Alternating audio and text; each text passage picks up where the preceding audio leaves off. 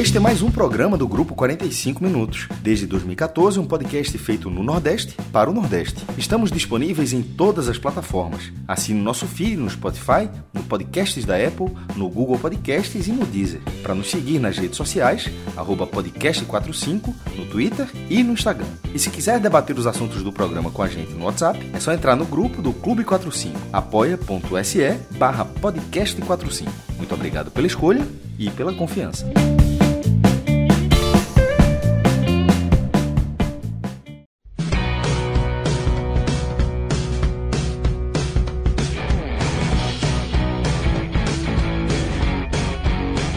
Fala galera ligada aqui no podcast 45 minutos. Estamos começando aqui mais uma live. É, hoje, dia 11 de janeiro, ano começando.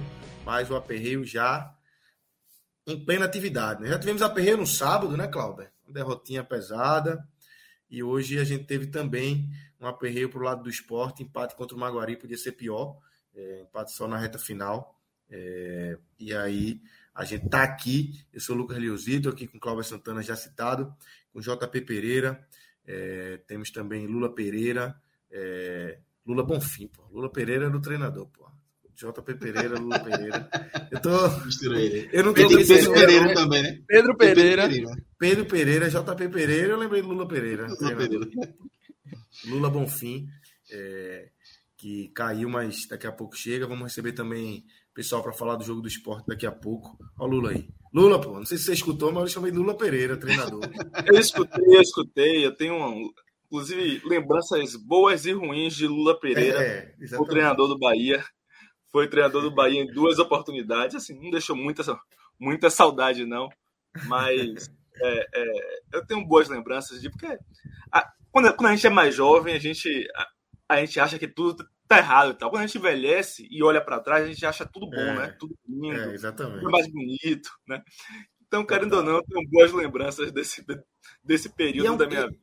E é um cara que marcou o futebol, né, Lula? Assim, treinador negro, é, Hoje a gente ainda tem muito pouco e Lula há muito tempo é, fez história ali, né? É, dirigindo bons times. Hoje a gente tem o quê? Cristóvão, Roger. É... Acho que Cristóvão só, né? Sem... Cristóvão sem mercado, né? Sem mercado, está no Figueirense, né? Não sei, tá, tá. Mas sim, tá no nível abaixo, tem Roger ali. E, mas a gente teve Lula Pereira atingindo um patamar ok, né? De ok para bom, né, né Lula? Patamar alto, treinou Flamengo, Exatamente. treinou Flamengo. É, perfeito, perfeito. É, então, é, o, o, cara treina o clube de maior torcida do, do país, ele tem uma moral, né? Exatamente, exatamente, é isso. Então, estamos aqui com Lula Bonfim, que não é Lula Pereira, mas é nosso querido Lula Bonfim, que vai falar da vitória do Bahia. É, e JP, nosso especialista em copinha, é, vou começar com você, viu? E vou começar já com cobrança em você. Você é um especialista em copinha. A gente fez aqui o, o vídeo guia da copinha, coisa e tal. Você apresentou ali é, as projeções ali para os sete times que a gente tem um olhar mais, mais próximo aqui, né? A gente teve outros times classificando, a gente vai falar deles. Mas rebobinando ali lá para o começo, a gente fez uma projeção, você fez uma projeção é, do que esperar desses sete times aí, Esporte, Náutico, Santa Cruz, Fortaleza, Ceará, Bahia e Vitória, JP. E aí eu queria que você trouxesse aqui quais são os seus acertos, seus erros, para a gente começar o nosso debate de copinha. A partir daí, a gente vai começar o programa de hoje com copinha, para já lhe cobrar, trazer ele na, na, na sua jugular logo de cara. Veja, tem muita gente para dividir comigo, né? Essa responsabilidade. Mas só recapitulando, é, a gente colocou entre os pernambucanos, né, o esporte como objetivo de alcançar as quartas de finais, né? O, é, o Náutico e o Santa Cruz com o objetivo de passar da primeira fase, né? Passar da fase de grupos, alcançar o primeiro mata-mata. E, né, foram duas equipes que acabaram já ficando pelo caminho. Clauber acompanhou aí um pouco mais de perto o Náutico e, todo o grupo. Né? O Santa também assistiu um pouco. É... Dos cearenses, a gente colocou o, o Ceará buscando, se eu não me engano, passar de fase e surpreendendo ali um pouquinho mais, alcançar o segundo mata-mata, né, que, que ainda não é oitavas. Lembrando que a, a Copinha tem 128 times? Então, você passa dois mata-matas até chegar às oitavas. É, e o Fortaleza, e como. 32 como é? de final, 16 ovos de final, é? Isso, isso, isso, tinha... isso. Exato, exatamente. Quem jogou L-Foot sabe. Então, a gente joga até hoje, tem aqui no celular o L-Foot. Demais, demais. demais. No, no layout do L-Foot 98, que é o melhor, mas com os elencos atualizados. Tô no Bahia, viu, Lula? Tá no Bahia? do Bahia no meu L-Foot aqui. Treinador do Bahia. Já tem um pouquinho de, de, de grana aí do City? Não. Eu ia perguntar tô... isso. Quanto é o, o investimento? Tô, tô, tô, sem grana ainda. Tô, tô precisando do Omatic, né? No, no L-Foot tinha um Omatic, né? Tô precisando fazer. Eu acho que não tem, não. No celular não deve ter, não. Mas no, no, no computador, naquela época, tinha um Omatic ali, o cara fazia e ah, chegava cheio de dinheiro. Botava tudo bom e ganhar tudo. Era bom demais. O, o cara que é o grupo Siri virtual. Mas vamos, vamos seguindo aqui, né? O, o, Ceará também acaba ficando pelo caminho. E o Fortaleza, a gente come, é, colocamos como objetivo de também alcançar quartas de finais e passa dessa fase de grupo, né? Com algumas dificuldades. Teve ali inicialmente uma derrota para o Remo, depois no segundo jogo empata, né? Mas no terceiro jogo faz o seu dever, num jogo chato contra o Juventus lá na rua Javari, né? Aquele, aquele velho caldeirão conhecido, gramado não tão bom, né? O Juventus é, que algum, teve um expulso, o Fortaleza abre o placar logo em seguida, acaba levando o empate, então o Juventus, mesmo com, com um jogador a menos, chega ao empate da partida, mas aí depois, já no segundo tempo, o Fortaleza faz o 2 a 1 e consegue garantir essa classificação. E nos baianos, né, a gente colocou o Vitória com o objetivo passar de fase, e o Vitória é mais um também que passar da, prim da primeira fase, né, e o Vitória é mais um que fica também pelo caminho. E o Bahia, como objetivo também é alcançar quartas de finais, e o Bahia consegue passar, né? Então é até engraçado. Os três que colocamos como quartas de finais passam dessa fase de grupo, e os quatro que colocamos com o objetivo de passar acabam ficando pelo meio do caminho. É algo que, que já dá para ver uma diferença, até pelo, pelo time que cada um mandou. Né?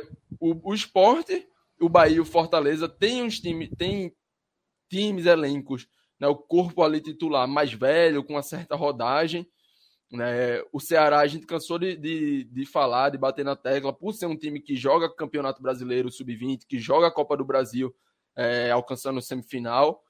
A gente falou bastante que foi um time bem mexido, né, um time que, que deixou gente no profissional, mandou João Vitor para o Japão, é, levou, teve uma mudança de treinador já agora na reta final, né, o treinador que veio no Sub-20 do Ceará durante o ano.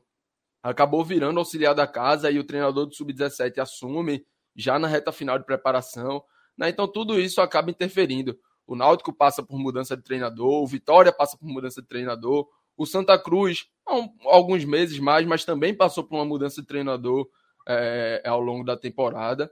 Né? O esporte vem de um trabalho mais consolidado. O, o, o Fortaleza, que também tem uma mudança de treinador, mas muito pela casca do elenco, né? Um elenco que já vinha atuando mais junto, um elenco já mais experiente, consegue fazer é, esse primeiro resultado. E o Bahia, de certa forma, também. Né? Então, esses são as primeiras impressões, né? o primeiro debate, essa recapitulação dos, dos objetivos iniciais de cada um. E aí é basicamente seguir acompanhando né? esporte. JB, das eliminações, das eliminações, dá para dizer é, qual a maior decepção aí? Você, os quatro caíram, a expectativa era passar pelo menos de fase ali, tá? É, aí qual a maior eliminação? Primeiro por não ter atingido o objetivo e, e segundo pelo, é, pelo que foi apresentado. É, quem, quem mais lhe decepcionou desses quatro que caíram? Lucas, eu confesso que esperava um pouquinho mais do Ceará, porque mesmo com o elenco modificado, né, querendo não é um time que vem de um ano que disputou o Brasileirão, né, e ter essa disputa do Brasileirão sub-20, sub-17, né? Ser um time top 20 ali do ranking da CBF, com uma campanha interessante. E aí sempre, eu vou falar sempre, deixou jogadores no profissionais, colocou jogadores de 16 anos no elenco, né? Jogadores nascidos em 2006, é, por conta de toda essa mudança. Mas, de toda forma, é um time com mais casca, mais rodagem, né? E aí, tanto que é, Náutico, Santa e Vitória, a gente coloca como objetivo passar da primeira fase. O Ceará, a gente coloca o objetivo chegar no segundo mata-mata. Então já era uma fase ali na frente. Então eu acho que esse Ceará, eu particularmente esperava um pouquinho mais né, em questão de resultado. Em questão de, de, de desempenho, de desenvolvimento de atletas, a gente pode ver esses atletas de 2006, né, que vão ainda para mais um ano de sub-17, a gente pode ver esses caras com bom desempenho, com, com, com bom desenvolvimento, daqui a um, dois anos a gente vai estar começando a falar melhor disso. Mas para o resultado, e, e, o resultado, querendo ou não, é o que tem de mais palpável, de mais factível hoje, né? Eu esperava uma classificação sim. Lula, acho que você ia fazer alguma pergunta, não sei se era Lula ou, ou, ou Cláudio. É, na verdade, eu, eu, queria fazer um comentário, né? É, eu acho que, no geral, em termos de resultado, tá? Eu não posso falar isso é, do futebol jogado de todas as equipes. Eu só vi jogos do Bahia, vi dois jogos do Bahia, é, é, mas não consegui ver os outros jogos. Mas em termos de resultado, no geral, as sete principais equipes do Nordeste decepcionaram bastante, né? Eu diria que apenas o esporte é, é, teve, é, um, esporte foi bem, teve um resultado é, condizente com que, com, com o que se esperava dele. Né? O esporte ganhou as duas olha... e empatou uma, empatou uma já com, com o time classificado e num campo tenebroso. Uhum. A gente até comentou, né, Lucas, que, que o, o eu, a, a, sensação era que. A, desculpa, só, só a sensação era de que a, o desempenho do, dos times nordestinos tinha sido um pouco mais abaixo. Pelo menos era a sensação no sábado ainda, né? Mas terminada a primeira fase, eu acho que se confirmou que tinha sido bem abaixo. Assim, é, Vitória, Ceará e Náutico fizeram zero ponto. Zero. Tá? Três derrotas em três jogos. Tá? Isso do Vitória, por exemplo, é algo, para mim, inadmissível. Eu cresci ouvindo da torcida do Vitória que era a melhor base do Brasil. Tá? Então, é para a história do Vitória em, em, em, divisões de base, é algo que não dá para a gente nem compreender, nem aceitar. Tá? Zero ponto é, é, é algo. Eu, eu nunca vi o Vitória passar por isso, nunca vi. Tá? E a gente vai assim. Bahia foi classificado, mas Bahia não jogou nada. O Bahia fez um gol. Tá? Tudo bem. Não tomou nenhum também, né? Tem, tem esse ponto. O Bahia não tomou nenhum, nenhum gol nos três jogos, mas fez um. Tá? E em termos de futebol, o Bahia não jogou bem mesmo em nenhum dos três jogos. Tá? O Bahia enfrenta agora, na, na segunda fase, o Santo André, que venceu o Santos hoje por 3 a 0 tá? Venceu muito bem. Abriu 2 a 0 teve um jogador expulso, jogou o segundo tempo inteiro com um a menos, mas fez o terceiro. Tá? É esse o adversário que o Bahia enfrenta na próxima fase. Aquele Santos é mistão, né? Aquele Santos. Mas de todo jeito é o Santos, né? E é, Santos, e, é, é, e é, uma máxima que eu sempre falo aqui, né? Time de, do interior de São Paulo na copinha, respeite. Time do interior. E vai jogar em casa. É, exatamente, tá jogando em casa. Da torcida, tá? Santo André é, é, é, com estádio, não vou dizer lotado, mas com bom público e o Bahia vai enfrentar essa pressão na próxima fase. Tem que melhorar o futebol. Se não melhorar o futebol, não vejo condição de passar do Santo André. Santo André hoje jogou bola para passar o carro sobre o Bahia, tá? Passar o carro sobre o Bahia. É, assim, claro, futebol sempre pode nos surpreender, tá? Mas olhando o que o Bahia jogou até agora e o que eu vi do Santo André hoje, tá? Eu acho muito difícil que o Bahia consiga é, é, é, eliminar o Santo André na próxima fase. Espero estar equivocado. Espero estar, estar equivocado. E assim, é isso. Para mim, do, do G7, apenas o esporte cumpriu aquilo que era esperado dele. E passou bem de fase, passou tranquilo, sem nenhum sufoco, sem muito aperto. É isso. O JP, Aí, é, furando essa bolha aí desses sete, é, a gente teve. Se eu esquecer de alguém, me corrija, você tem, tem tudo na ponta da língua aí. Mas teve a classificação do Zumbi, que pega o próprio esporte, né? Inclusive. É, Picos, tem Vitória da Conquista, Sampaio, Floresta, Juazeirense. Tem mais alguém? É...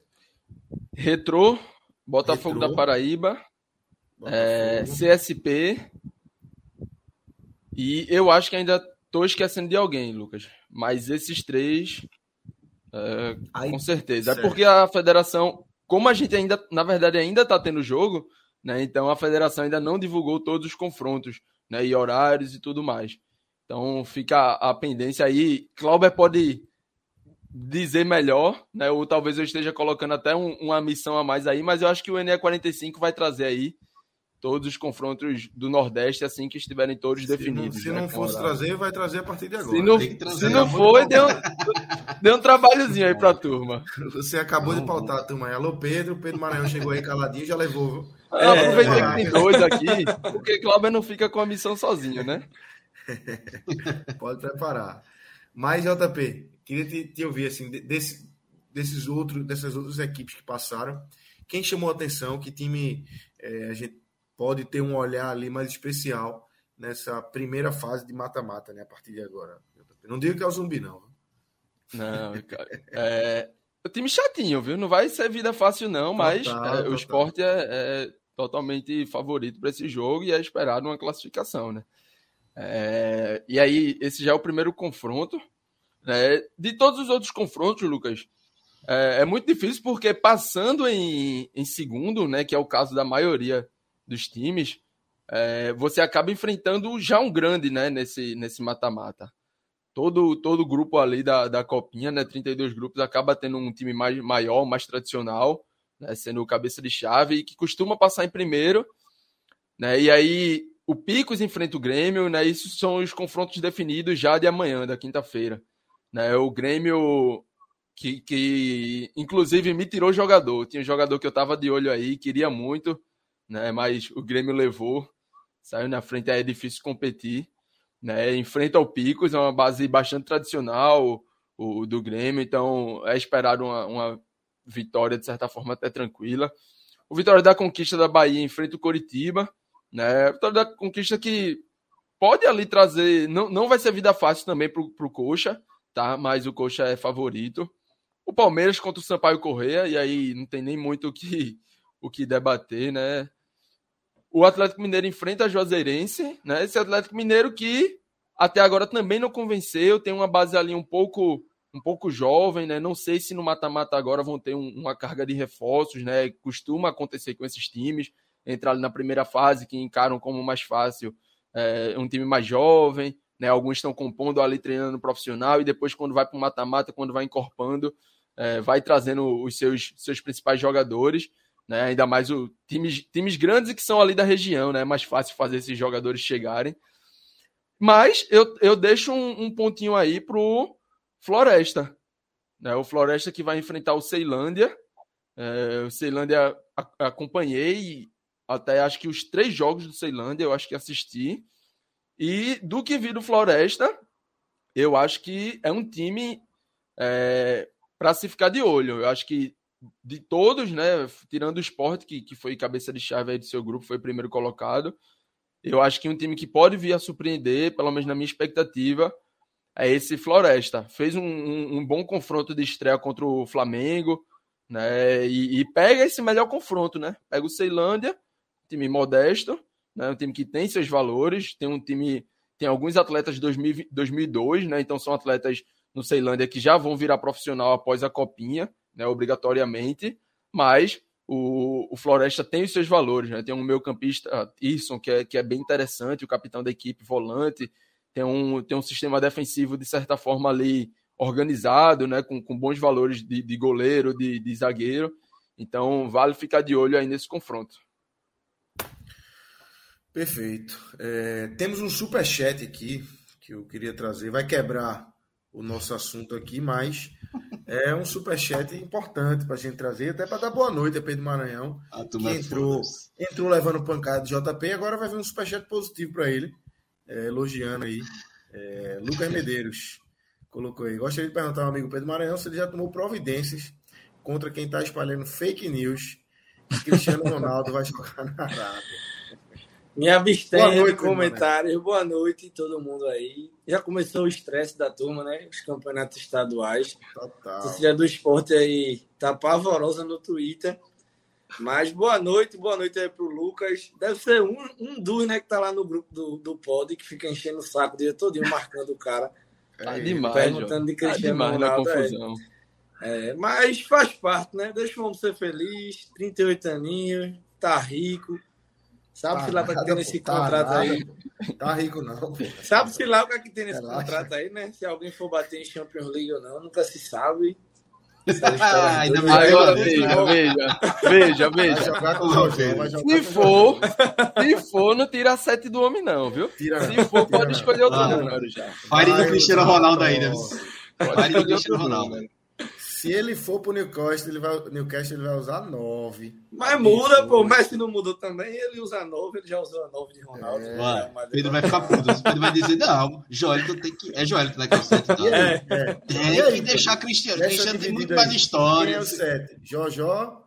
Mas Joelito é um cara realista. Eu acho que ele passa o número. Eu acho que ele passa. Se eu acontecesse, eu acho que ele passaria. Eu acho que é questão de Passa, Cristiano tem que chegar, tem que chegar falando baixo, pô. Não é assim, não. Pô. Não, mas passa o número.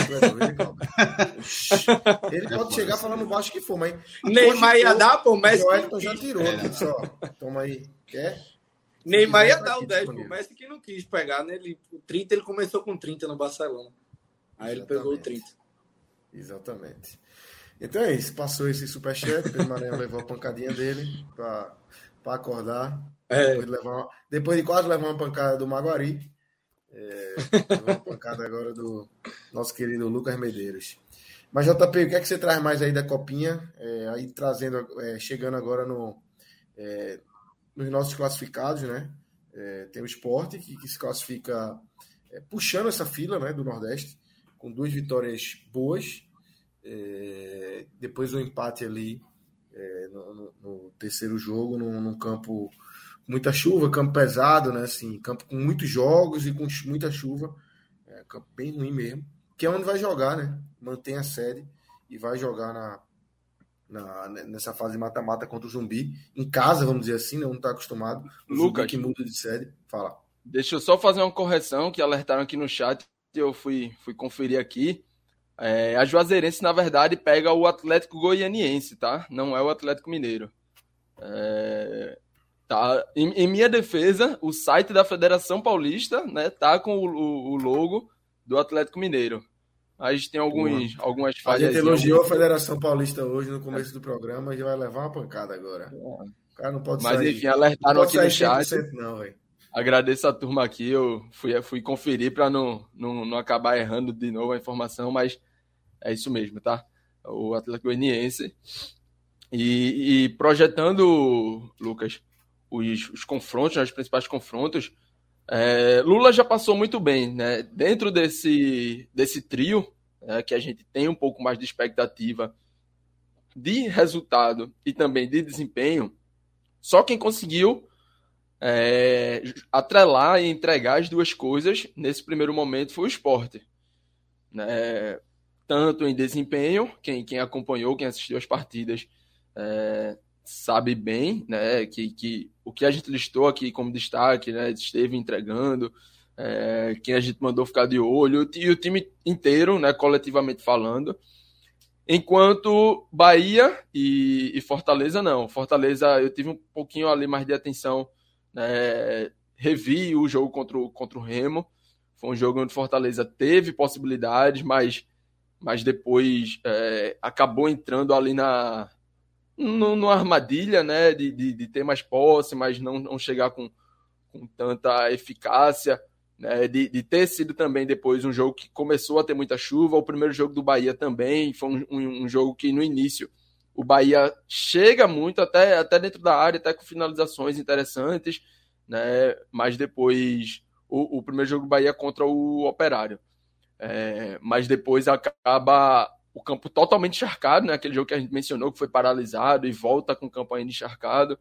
Né? O segundo jogo do Bahia, o, o Bahia não convence, é, também não entrega resultado, não entrega o resultado, acaba empatando em 0 a 0 Mesmo resultado também do Fortaleza, empatando o seu segundo jogo, né? E aí o terceiro jogo, os dois conseguem se sobressair um pouco mais, né? Garante a vitória. Já passei aqui um pouco sobre o, o Juventus e Fortaleza. E acho que agora vai ser o momento das duas equipes começarem a se firmar, né? Começar a mostrar um pouco mais. O, o resultado vai ter que vir, né? De uma forma ou de outra, porque se não vier, é, acaba a eliminação. Agora é mata-mata, vale lembrar. É, e mostrar um pouco mais de desempenho.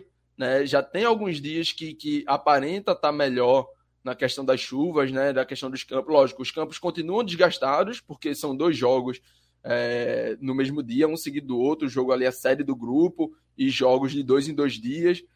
Mas não tem muito o que reclamar. Todo mundo está vivendo essa realidade, né? A chuva veio para todo mundo, o campo usado por, por muita gente e se acabando ali está acontecendo para todo mundo e está na hora de mostrar um pouquinho mais, né? Tanto em valores individuais quanto coletivamente falando, para poder seguir galgando, né? A partir disso, o, o as próximas fases, né? Então eu acho que o, esporte, mantendo o, o que vem fazendo até aqui, né, e logicamente, se possível, melhorando, se, seguirá entregando resultado e desempenho, né, e aí vai, vai afunilando, esse funil vai ficando mais difícil, e o Bahia e o Fortaleza precisam de mais. O Bahia e o Fortaleza, como o Lula já bem falou, se o Bahia fizer o mesmo que fez até agora contra o Santo André, vai passar sufoco.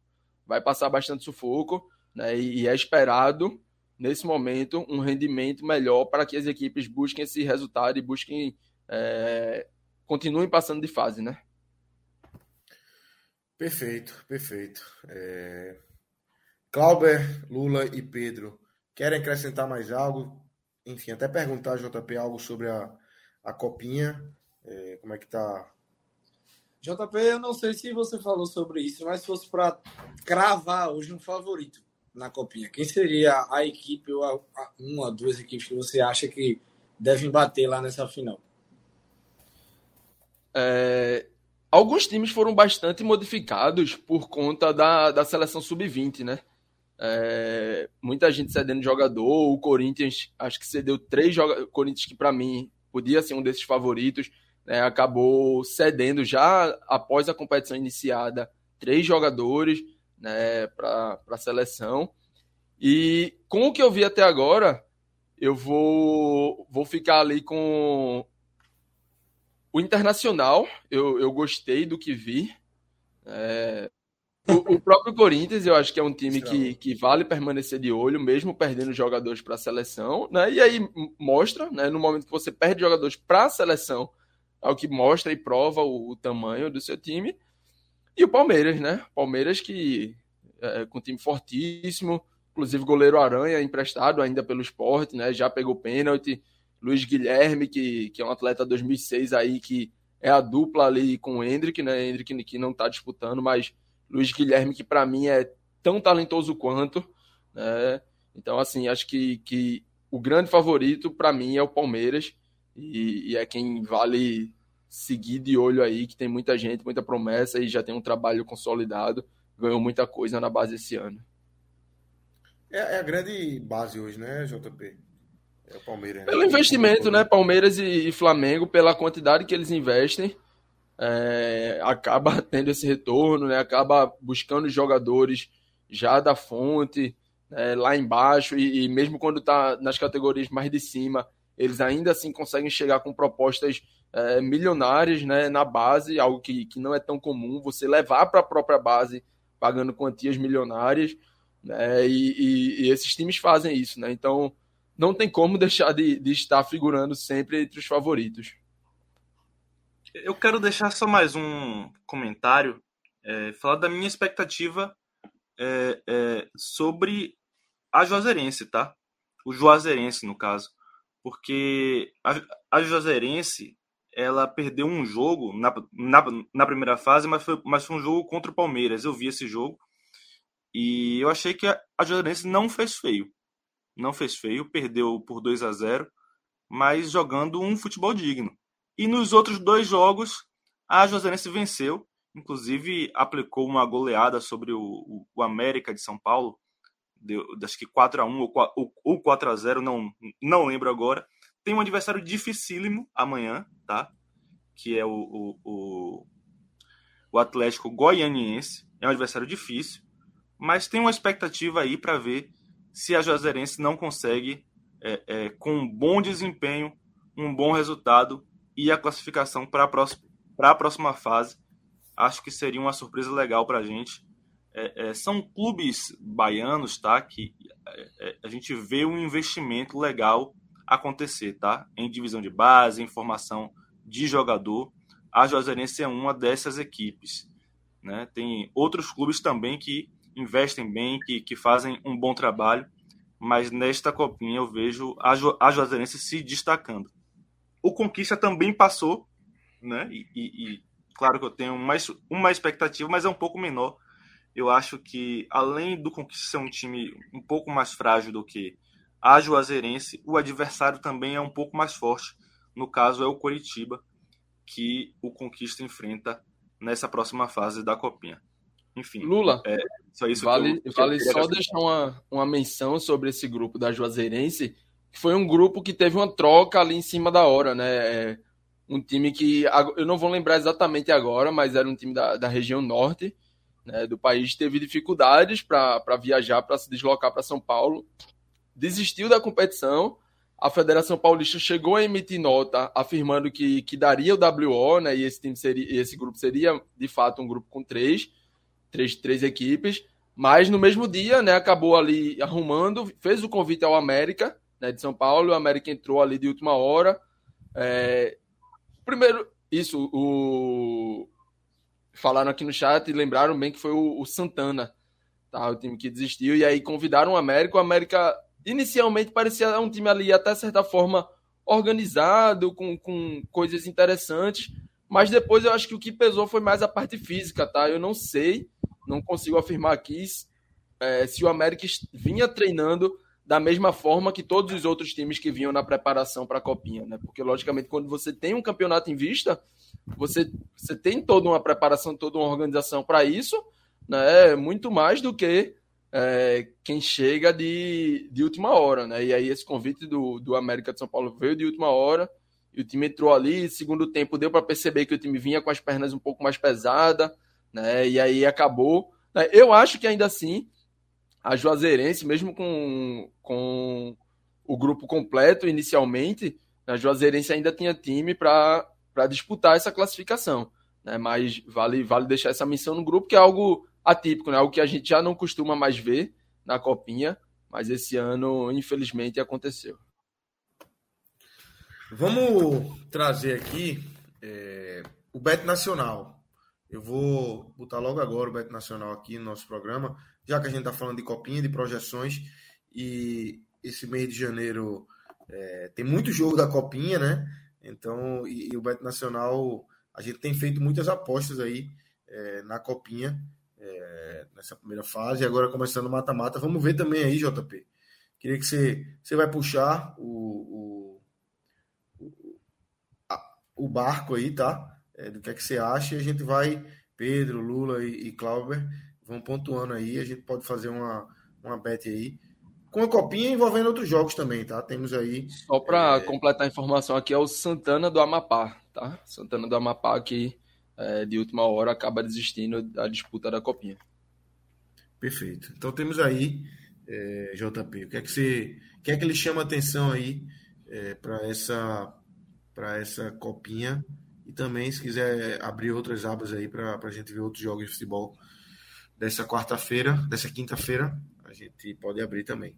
Mas vamos puxar pela copinha, tá? Ó, é, essa odd do Atlético Paranaense tá 1,66. Eu acho que pode ser uma oportunidade. É, uma odd de Atlético Paranaense que ultimamente, né, nos últimos anos, já alguns bons anos, vem com, com a base sempre bem estruturada, né? Um time que a parte de, de, do investimento que Flamengo e Palmeiras fazem, né, o Atlético Paranaense com um bom investimento, sim, é um bom investimento, mas abaixo desses, dessas duas equipes, né, desenvolve um trabalho bem interessante. Enfrenta o Guarani, que é uma equipe que, que tem talentos, né, o Guarani tem, tem um zagueiro é, de, de, de, bastante projeção, deve figurar aí talvez no profissional já esse ano, né, deve levar dificuldades, mas eu acho que, que tem tudo para classificar. É, a odd do esporte a 1,32 é uma odd que eu esperava um pouquinho mais. Eu esperava um, algo a mais ali, mas é uma odd interessante. Não é, não, é, não é espato morto, né? Isso, exato. Não é um, não é um time que está morto, mas de fato o esporte é favorito. Soma esse esporte aí, relógio. Esse esporte aí entrando num, numa dupla a, a 2,19. É uma dupla mais, mais tranquila, né? Digamos dá, assim. Dá para botar esse Corinthians e Grêmio não aí? Dá, dá, mas principalmente o Grêmio. Acho que principalmente o Grêmio. O Corinthians sobe pouco, né? Sobe muito pouco. O Corinthians é. 2,19 é, o Corinthians. Não, essa odd do Corinthians aí é uma odd é, que. É. Que eu é prefiro pra, não arriscar. Só para ter o risco. Só pra ter Exato, risco. Exatamente, eu prefiro não arriscar. Mas esse Grêmio aí faz, faz sentido, tá? O, o Goiás tem um confronto bom, mas do que vi do Goiás, eu esperava mais, tá? Era um time que eu esperava mais e por isso não tenho tanta confiança não, mesmo tendo um confronto um confronto interessante. Mas vamos, vamos fechar aí com, com o Grêmio essa tripla. É, a, né? Uma vai com a onça. Vai com o que aí? Bota aí oncinha pra. Acho que dá pra ir pra oncinha, né? Dá pra ir, dá pra ir. Bota aí, bota, bota, bota, bota. Antes que a gente desista. oncinha, tá aí. Temos outros jogos também, não sei se. Ó, tem Campeonato Pernambucano, né? Santa Cruz. Não, é, Santa Cruz contra Afogados, tem Flamengo estreando no Carioca também. Se a turma. Flamengo nessa vale. Esse Bahia de Feira e Vitória, Lula. Tá dois. Vitória dois, ó. E aí? Confio não. Não, confia não, né? Lucas, ó, um, uma, um, um, risco aqui que a gente pode correr de, de fazer algo mais ousado, e, e aí, logicamente, indo no, num valor mais baixo da banca, seria esse Vitória e o Floresta. Floresta contra o Ceilândia, numa hora de dois e, e, e, alguma coisa ali. Tem um. Já, eu vi que no, na, na banca. Floresta 2,55. Né? O Ceilândia é um pouco mais baixo, né? A odd, o que, que mostra que o, o, o Ceilândia é levemente favorito, mas, mas é, é, é quase, um empate, quase, é. quase um empate técnico, né? Tem, tem 20 ali, o velho pequeno mico, né? Pequeno bota, mico sobrando bota, ali. Bota. Sobe aí. Se botar o Flamengo lá na estreia do Carioca. O Flamengo vai com um time bem jovem, né? É, é, mas... é bom lembrar. Ninguém vai no Santinha, não. E o Belo Jardim agora tem Gil Mineiro, quem lembra, que usava a blusa, né? Por dentro Deve da ainda, do né? calção. é.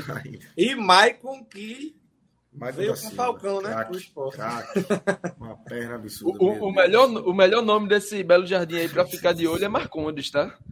Um atleta bem jovem, base do esporte, passou pelo Vasco, passou pelo, pelo Fortaleza, agora no final do ano e tá jogando aí o Pernambucano pelo Belo Jardim. É um nome aí para futuro que, que pode ficar de olho, muito talento. É isso. Vamos botar dezinho nesse aí, só para Dezinho, dezinho. Tranquilo. Nessa, nessa meninada do Flamengo aí. Pronto. Então é isso. Fizemos aí duas, duas betezinhas aí honestas do nosso querido betnacional.com. Acessem aí, galera.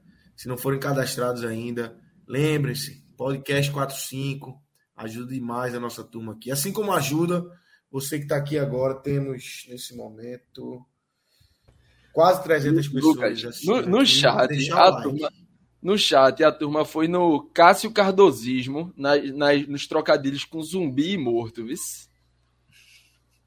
Escola Cássio tá Cardoso. A turma disse zumbi parece, que, que tá, morto, mas não tá. tá. É. Aí, cuidado, cuidado não, Leozinho. Cuidado não. então, galera, é, acessem o Beto Nacional. É, usem o código podcast 45. Vocês que estão aqui agora, nesse momento, escutando em formato podcast, é, deixem um like na nossa live. É tudo é, sempre para dar a mão aqui para o nosso projeto, vocês que estão com a gente há muito tempo e com essa audiência fiel. Então é muito importante deixar o like. Vocês que estão ao vivo aqui, quem não está também, quem tiver ou assistindo depois no YouTube, deixa o like que vale igual. E quem estiver escutando em formato podcast também pode abrir o YouTube só para deixar o like honesto. Custa nada, de graça. É fácil. Só apertar o, o joinha lá que ajuda demais a turma aqui. Mas vamos embora. Vamos. JP, você partindo, vai partir, né? Você vai partir. 10 e meia a turma tá ligada em Cruzeiro e Paraupeba, jovem. Não dá para ficar em pódio aqui até 3 horas, não. Verdade, verdade. Vou responder, que... tô com a missão. Tem serviço, tem serviço. Lula tá no mudo, Lula tá no mudo. Rapaz, você falou isso aí. Eu, eu pego amanhã às 6 horas da manhã, tá? Amanhã aqui é lavagem do Bonfim, tá? Eita, então, porra. lá vou eu trabalhar atrás de político da, de uma igreja a outra, tá? Vai, vai a ter partir das 6 horas da manhã. Vou lhe ouvir falando do Bahia. Eu liguei aqui, eu liguei a live da, da, da TV Bahia, mas não, não prestei muita atenção, não. Tava fazendo uma coisa ou outra. Vou ouvir você aqui, vou partir. Vai Valeu, galera. Abraço. Valeu, JP. Cláudio, meu velho, eu ia começar com você, mas vamos fazer uma troca aqui pra gente ser coração caridoso com o é nosso é justo, Lula Bonfim. Até porque a vitória foi mais imponente também, tá? É, é. A vitória. Vamos, vamos botar o Bahia na frente. Vamos começar com o nosso Bahia, que venceu, é, venceu bem. E Lula, eu queria começar esse debate do Bahia fora da bola, fora do campo, tá? A gente tem uma imagem assim espetacular. É, foi tweetada pelo perfil Canto das Torcidas, que é um perfil muito bom no Twitter, eu até retuitei. E, enfim, tem várias imagens né, de, de Pituaçu hoje. É um público muito bom. Relógio, já joga na tela aí. É, um abraço grande, né, da torcida do Bahia nessa estreia, nesse início de temporada, Campeonato Baiano. Mas é, a turma tá empolgada, né, meu velho? Porque esse público aí numa, numa estreia de campeonato estadual, realmente, quando eu vi, eu disse, não acredito não, pô, isso é, isso é imagem antiga. Aí fui ver esse porra, é verdade. É verdade, a turma chegou junto, valendo. Rapaz, é, foram quase 25 mil pagantes, tá? É, é, Pituaçu tem uma capacidade de 32, 30, 32, né? Na minha época eram 32, 157, tá? É, e eu acho que se fosse na Fonte Nova, teríamos um público ainda melhor do, do que esse, pela localização da Fonte Nova, pelo maior apego que o torcedor tem com a Fonte Nova. Mas eu acho que nem a, a mudança de casa é, é, poderia afastar o torcedor deste momento novo que o Bahia vive. Tá? Esse, hoje foi o primeiro jogo oficial do Bahia enquanto sociedade anônima do futebol gerida pelo Grupo City, tá? Então marca o início de uma, de uma nova fase do Bahia, tá? É, é, é, um, é um negócio assim completamente novo e que, que o torcedor está muito empolgado, muito empolgado, muito otimista. Apesar de que, tá? É, Para o jogo de hoje especificamente, é, é, a gente não viu grandes diferenças, né? Dos 11 jogadores que começaram jogando, oito já estavam na Série B do ano passado né? É, três reforços apenas começaram o jogo em campo: o goleiro Marcos Felipe e a dupla de zaga Canu e Raul Gustavo. Os outros oito jogadores já faziam parte do elenco do Bahia na Série B do ano passado. É... E assim, gente, é impressionante é, é, a relação que o torcedor do Bahia tem com o clube, tá? É, frequência em estádio é comum, tá? É chover no molhado. Só que hoje foi especial porque quando a gente pega aí é, de, de 2000 para cá, tá? Esse foi o maior público em primeiro jogo de temporada do Bahia, de 2000 para cá. Se eu não me engano, 99 foi um pouco maior, tá? Mas de 2000 para cá, curiosamente 99 é, era um, era um Bahia também sociedade anônima, tá? Era, era o Bahia Opportunity, Bahia do, do Banco Opportunity de, de Daniel Dantas.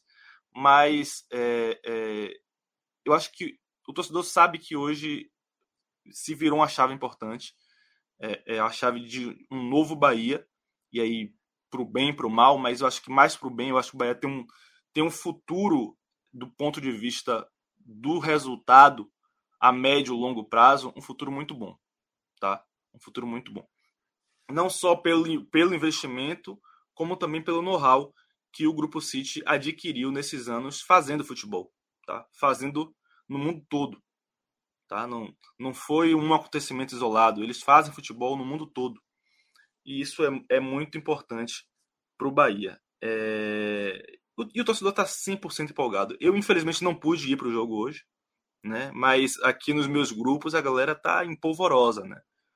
Repito, apenas três jogadores que iniciaram em campo é, é, são novos reforços. Mas o torcedor sente o clima, o momento. E tem outra coisa, tá? Bahia, é, é depois de algum tempo, o Bahia iniciou bem um ano. Tá? O Bahia iniciou bem um ano. O Bahia fez um bom jogo hoje. Não foi um jogo espetacular, não tá tudo perfeito, tem coisas a serem é, melhoradas, corrigidas, mas o Bahia fez um bom jogo. O Bahia o Bahia construiu um justo placar, tá? Foi um, foi um, foi um 3x1 justo. O Bahia teve gols anulados hoje. O Bahia fez 3x1 e teve gols anulados. Poderia ter feito mais. É...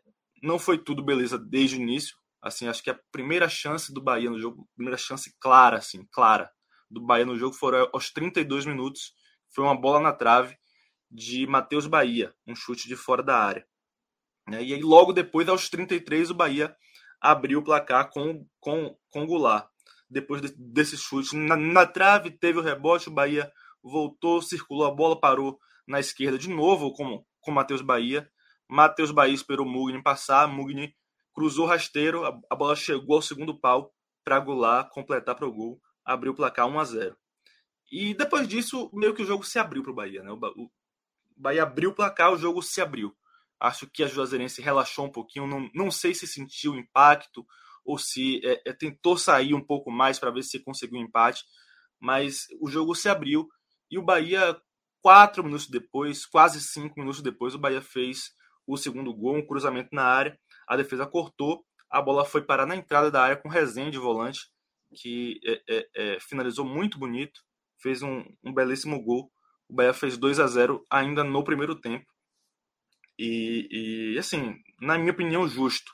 O Bahia demorou de encontrar os caminhos no jogo, mas quando encontrou, construiu os seus gols é, é, é, com, com consciência, com mérito, e abriu logo 2 a 0 no primeiro tempo, em, coisa de 5 minutos, ali entre 32 e 37 minutos é, é, do primeiro tempo. É, o Bahia, ainda no primeiro tempo, teve uma outra chance clara com a Caio, Caio Vidal, com Vidal. Vidal entrou livre na área pela, pela direita, finalizou em cima do goleiro, poderia ter sido 3 a 0 E o Bahia ia para o segundo tempo ainda mais tranquilo, ainda mais leve. Com a torcida apoiando, tá? em, nenhum momento a torcida é, é, vaiou porque não estava construindo no início do jogo, etc. A torcida foi paciente, acho que, acho que compreendeu que é o início de trabalho, tá? que as coisas não acontecem de uma hora para outra.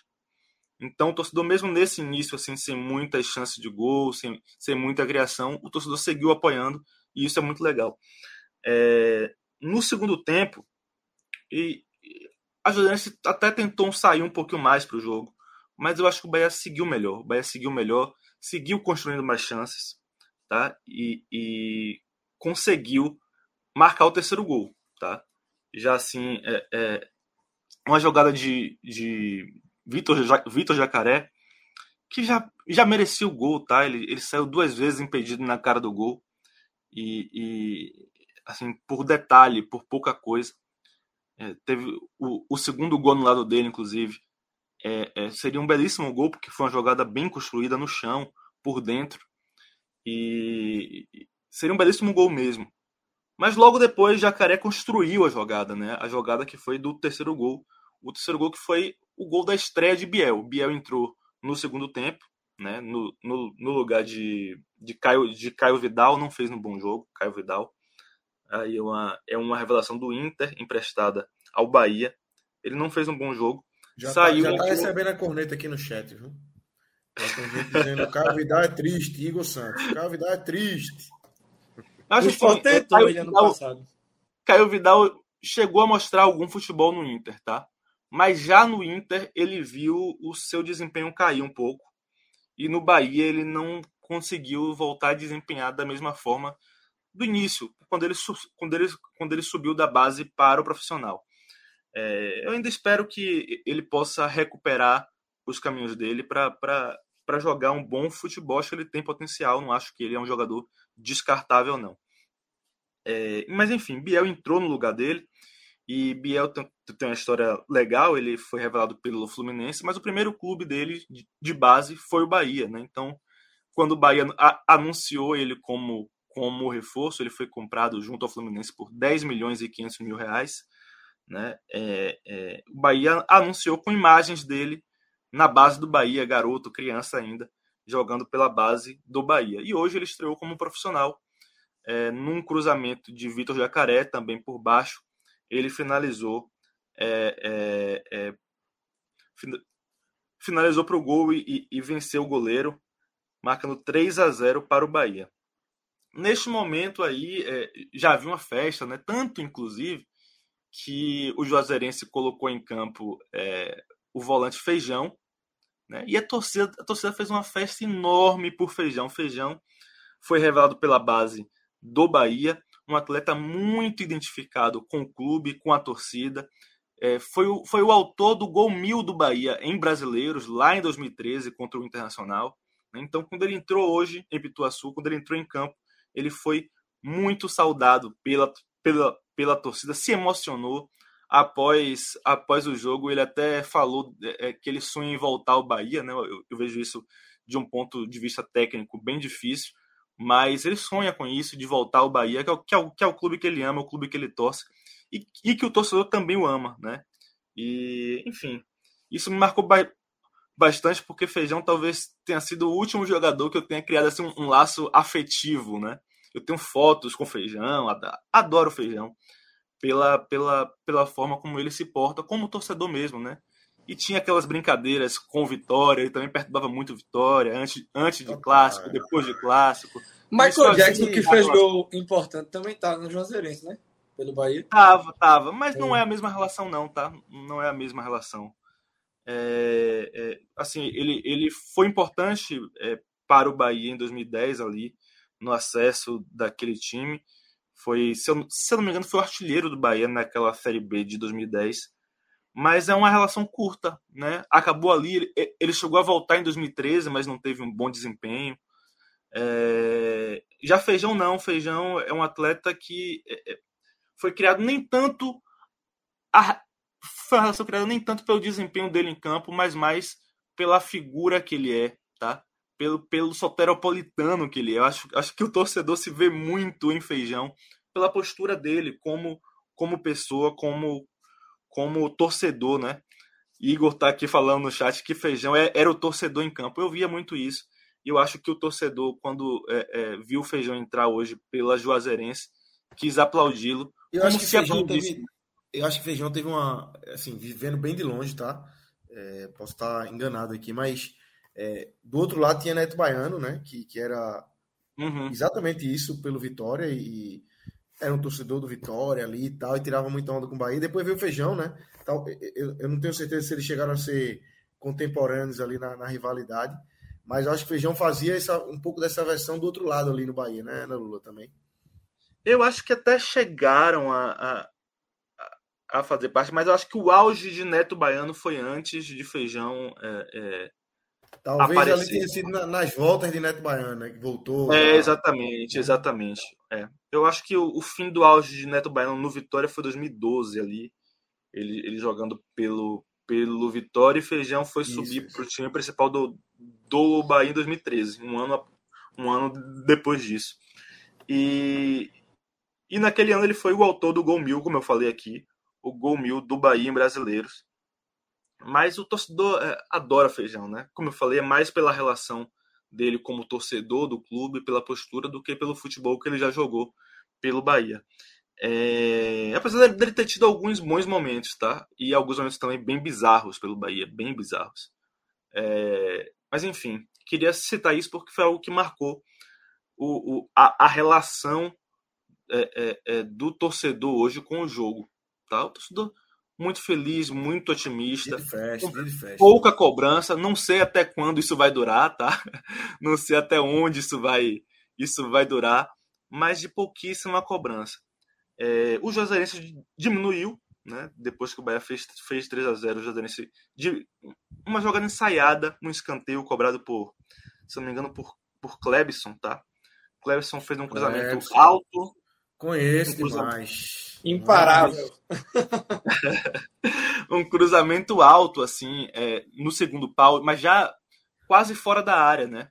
E aí a defesa do, do, do Bahia estava postada quase próxima do gol, ali na pequena área. E o jogador, esqueci agora o nome, o jogador do Juazeirense que marcou o gol. Ele estava livre, finalizou de primeiro, um bonito gol e diminuiu.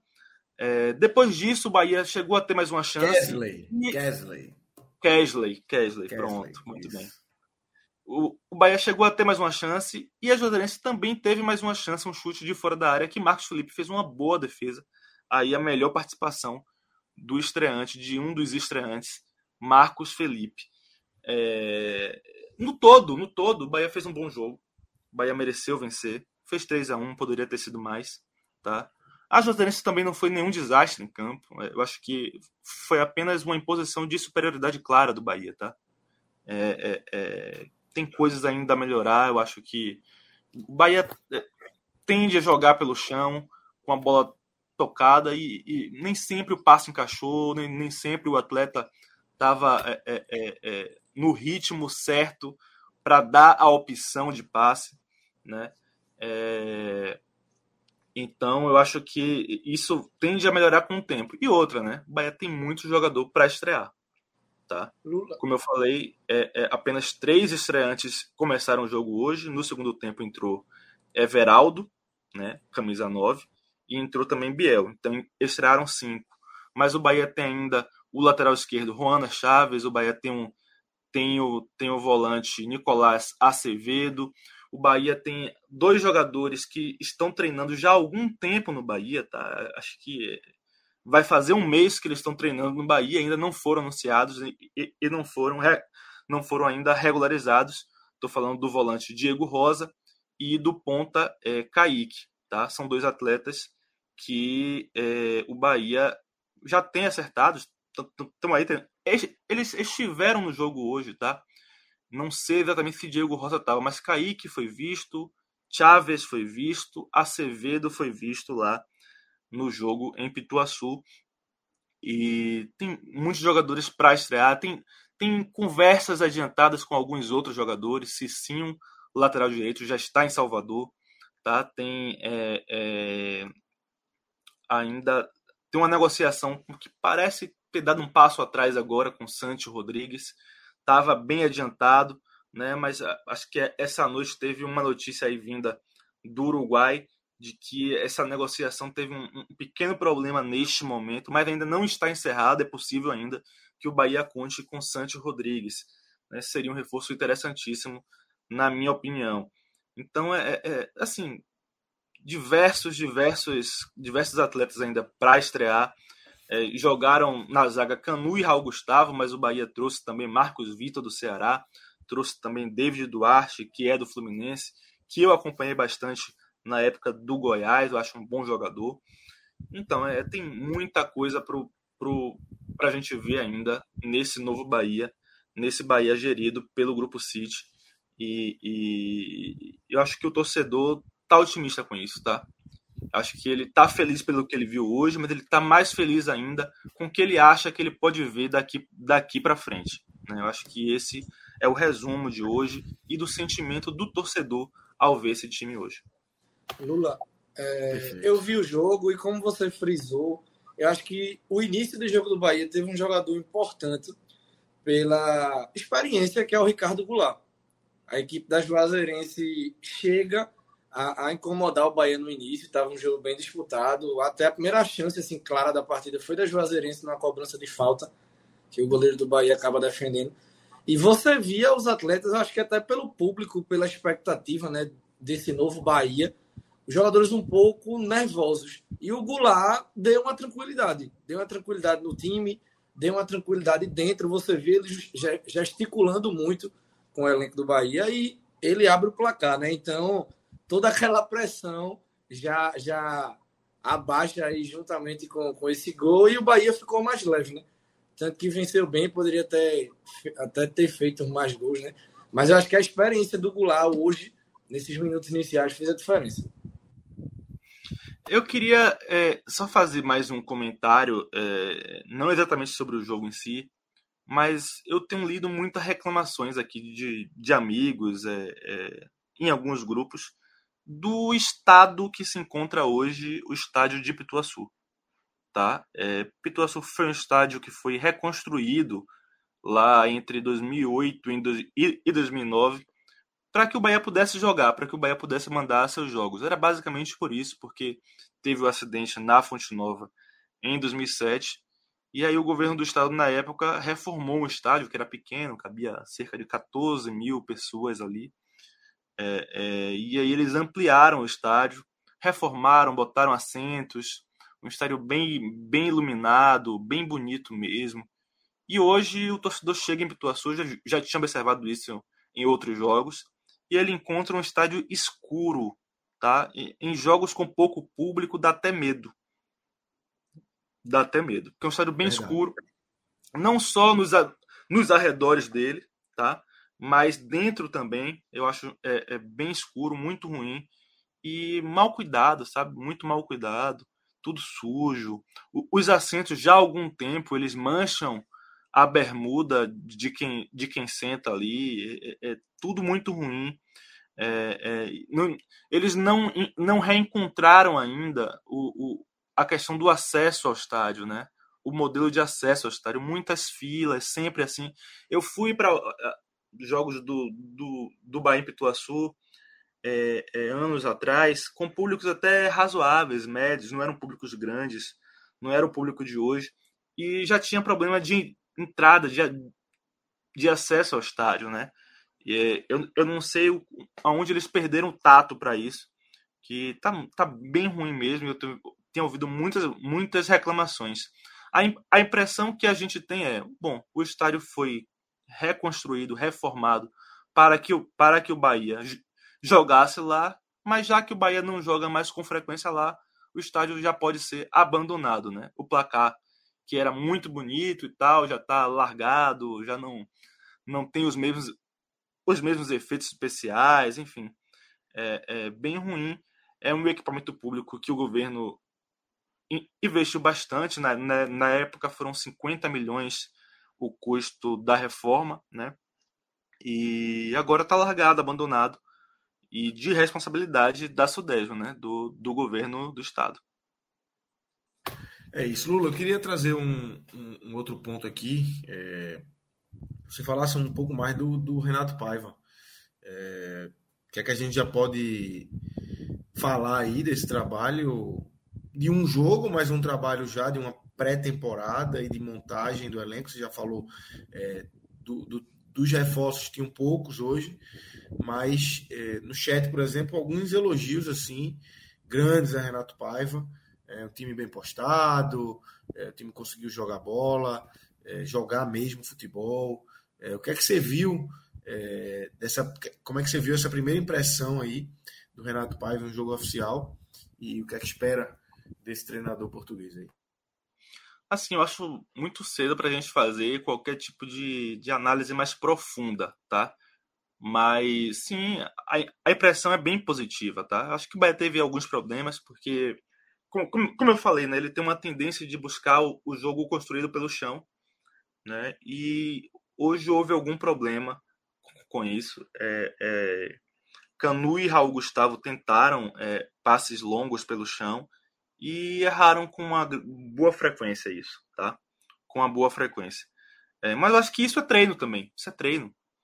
Tá? Não dá pra gente é, é, cobrar no início da temporada que tudo esteja nos trinks. Isso não vai acontecer, não tem como acontecer. Eu acho que o Bahia é, precisa encontrar urgentemente um, um meia, tá? É, o Bahia não pode é, ficar dependendo aí desse meia é, é, é, que, que esse meia seja Daniel, por exemplo, né? Daniel que foi o meia do Bahia durante a Série B e ele foi sobrecarregado por isso. Ele é um atleta interessante, é, é um atleta importante, mas ele não é camisa 10, tá? E o clube o, e o time não pode exigir de Daniel algo que ele não consegue entregar, que é ser o camisa 10, né? Que é ser esse esse último homem de meio campo. Ele não é esse último homem de meio campo. E o Bahia sentiu falta disso hoje. E, e, pra, e é provável que, que sinta em, em jogos de, de, de, um, de, um, de um nível de exigência maior, sabe? Claro, o Bahia está buscando esse jogador no, no mercado. Falei aqui de Santos Rodrigues. Talvez seja esse atleta. Talvez seja esse atleta. Mas é, neste momento o Bahia sente falta desse camisa 10, né? E, e é fundamental, é fundamental que o Bahia tenha para que o estilo de jogo de, de Renato Paiva funcione da maneira que precisa funcionar para o nível que o Bahia vai jogar esse ano, tá? Porque é um nível diferente. Não é mais a Série B de 2022, tá? O Bahia vai jogar a Série A de 2023, tá? Então as coisas o Bahia não pode ficar dependendo de, de não, Daniel não é o jogador ideal, mas deixa ele aqui que ele vai resolver. Não, não pode ser assim. As coisas não podem ser improvisadas dessa maneira. Perfeito. Lula, é... muito obrigado aí. É... Vou lhe liberar, viu, para você dar aquela descansada, que amanhã tem trabalho cedo, trabalho importante, trabalho suado, né? Que vai estar um sol. Suado, suado. Exatamente. Suado. Lavagem do Bonfim. ali condicionado e tal, não. Você vai lavagem do Bonfim. Quando ele acordar, ele vai estar tá saindo aqui. Do... Correr... Não, vai não. Vai nem a pau. Vai nem a pau. Correr atrás do político. Correr hoje é, político. Já é hoje, tá? Já é hoje. Hoje é dia Exatamente. muito importante para Salvador, né? Uma, é uma data... Salvador é uma cidade de, de, muitas festas de rua, né, gente? Muitas festas. Mas algumas foram se perdendo pelo caminho duas ficaram muito fortes. Uma é o dia de Iemanjá, que é dia 2 de fevereiro, e a outra é a lavagem do Bonfim, que tem uma participação política muito intensa, inclusive é por isso que eu vou cobrir amanhã, que eu sou, eu sou um repórter de, de política, né? E basicamente todos os políticos da Bahia estarão lá. E é uma, é uma multidão, é uma multidão, e, e, e por incrível que pareça, assim, né? É uma festa religiosa, mas uma festa muito, muito profana, né? tem muito samba na rua, né? Tem muitas festas fechadas também, né? E cerveja que é não feriado, Não é feriado não, tá? Não é feriado não. As pessoas, veja bem, isso é, é uma maluquice. Imagina se fosse. É, se fosse, meu amigo. hoje já. Não dá para ser feriado. Primeiro porque Salvador já tem uma data, já atingiu o limite de feriados, né? mas eh, tem uma coisa que atrapalha bastante, que é o fato de não ser uma data fixa, tá? É, é basicamente é, é, é um resumo, não é exatamente isso, mas é um resumo sempre, sempre, sempre bate, tá? É a quinta-feira, a primeira quinta-feira após o dia 10 de janeiro, tá? É a primeira é específico, após né? o dia 10 de janeiro. primeira quinta após o dia 10 de janeiro. Sempre bate, sempre bate. É... Não é essa a regra, mas é mais fácil explicar assim. Certo. E não, não tem como criar um feriado, mas Salvador para ainda assim, para. né? A cidade baixa, então, nada nada adianta. A galera que mora lá, inclusive, fala, ó, me libera do trabalho hoje, chefe, porque não tem como eu sair de casa. Simplesmente não tem como, tá? Não tem como, não funciona. E não vai funcionar sair de casa para trabalhar se você mora na cidade baixa. E o resto da cidade dá, dá seu jeito, sabe? Dá seu jeito. Arruma ali o espaço, não sei o quê, e vai pra festa, vai pra folia, vai pro samba, vai, vai, vai rezar, vai receber bênçãos ali na Salvador beira da igreja. é bom demais, meu amigo. Eu, eu fui duas vezes para Salvador. É uma coisa assim que até.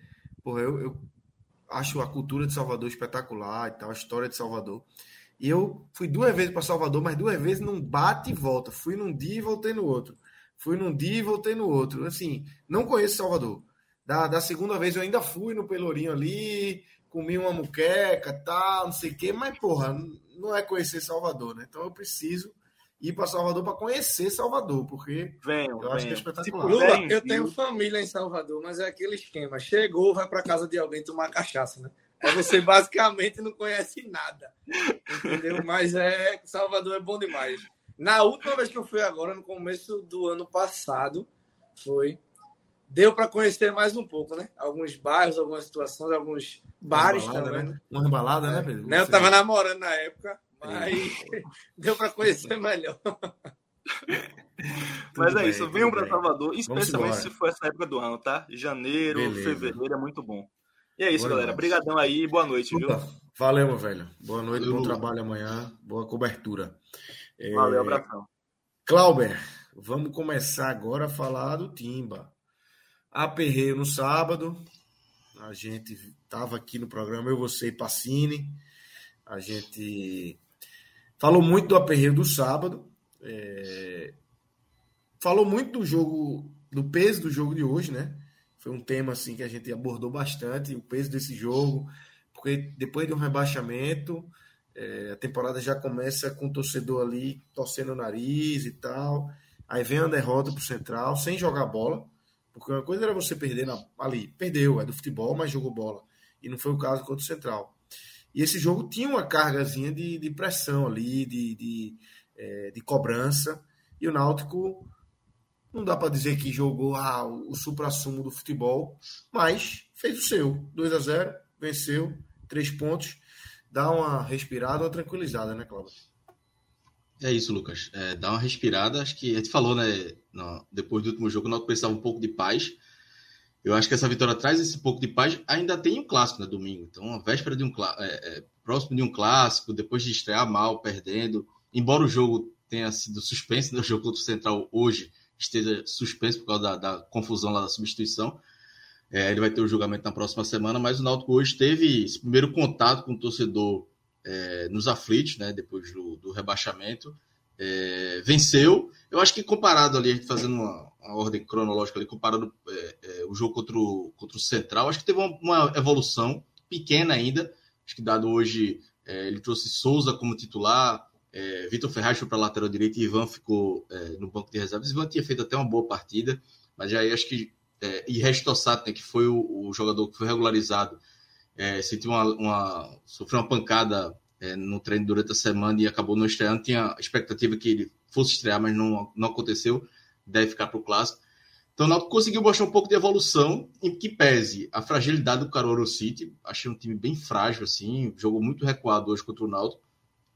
E no primeiro tempo tomou muita pressão. O Náutico conseguiu, quanto no jogo contra o Central, o Náutico criou pouco, é, principalmente no segundo tempo. Hoje, no primeiro tempo, o Náutico chegou, é, teve 65% de posse de bola no primeiro tempo, é, deu, se não me engano, 10 finalizações, é, chegou a criar algumas chances, perdeu uma com o Júlio, perdeu com o Matheus Carvalho também, é, teve uma bola no próprio Souza, né, que ele recebeu na área, em boa de finalizar, foi dominar, errou, é, enfim, então o Náutico teve volume de jogo. Não foi um grande é, futebol, não foi um negócio muito é, bonito de se ver, porque o Caroro City recuou todo, o Náutico estava com uma linha, os três jogadores mais recuados, né? Tinha, era um zagueiro, os dois laterais e, e, quase no meio campo. Então foi quase pressão o tempo todo do, do Náutico, mas o Náutico não tendo é, muita qualidade né, para concluir as jogadas. Então teve esse, teve esse problema, mas pelo menos construiu. Acho que foi um passo de evolução. Então, sendo um pouco fire, o Náutico construiu o que não fez é, contra, o, contra, o, contra o Central. No segundo tempo, é, o Náutico, acho que o Náutico diminuiu um pouco o ritmo, não conseguiu construir tanto, é, foram mais chutes de fora da área. Vale ressaltar também a boa partida do, do goleiro do Caruaru City no primeiro e no segundo tempo, Diego Almeida, se não me engano o nome dele. É, ele, ele pegou bem. Ele pegou, fez boa, teve uma cabeçada de Denilson, uma cabeçada que ele vai no canto ele defendeu. No segundo tempo também um, um chute de, de, Diego Matos lá atrás esquerda, ele fez uma boa defesa também. Então fez uma foi um dos melhores em campo aí. E aí o Náutico é, é, teve dificuldades até os 20 minutos, aí Dado faz a substituição que aí muda a história do jogo, né? Por isso até falei no início que Caião para mim foi o melhor do Náutico, porque quando ele entrou, o Náutico teve um pouco mais de é, de jogo pelo lado esquerdo. O Náutico estava jogando muito pelo lado direito, com o Andilson, com o Vitor Ferraz, o próprio Souza às vezes caía pelo lado direito. Quando o Caio entrou, foi pelo lado esquerdo, né? Então, é, se eu não me engano, entrou no lugar de Fernando Neto, não estava tão bem, Fernando Neto, a bola não chegava muito também, né? E aí, quando o Caio começou a fazer mais jogada individual, é, é, ser mais incisivo no ataque, deu um cruzamento. Souza fez o gol de cabeça, não é muito a dele, né? Fazer o gol de cabeça, não, nem lembro do gol de cabeça de Souza, é, ele entrando na área assim, é, é, com a bola rolando, né? E, e o engraçado é que todo, mundo, todo mundo descascando o Souza no Twitter, aí ele faz o gol. É, não, tava muito mal. Veja, para mim ainda foi. Veja, é, Souza acertou dois lances o jogo todo. É foda falar, fez só o gol, né? Mas é, é, foi um gol importante, diga-se de passagem, porque o jogo tava 0 a 0 depois de 25 minutos, então destrava o jogo, né? mas ele só tinha acertado essa cabeçada e um lance no primeiro tempo, um lançamento que ele deu para Júlio. Mas estava muito mal, mas assim, muito mal de.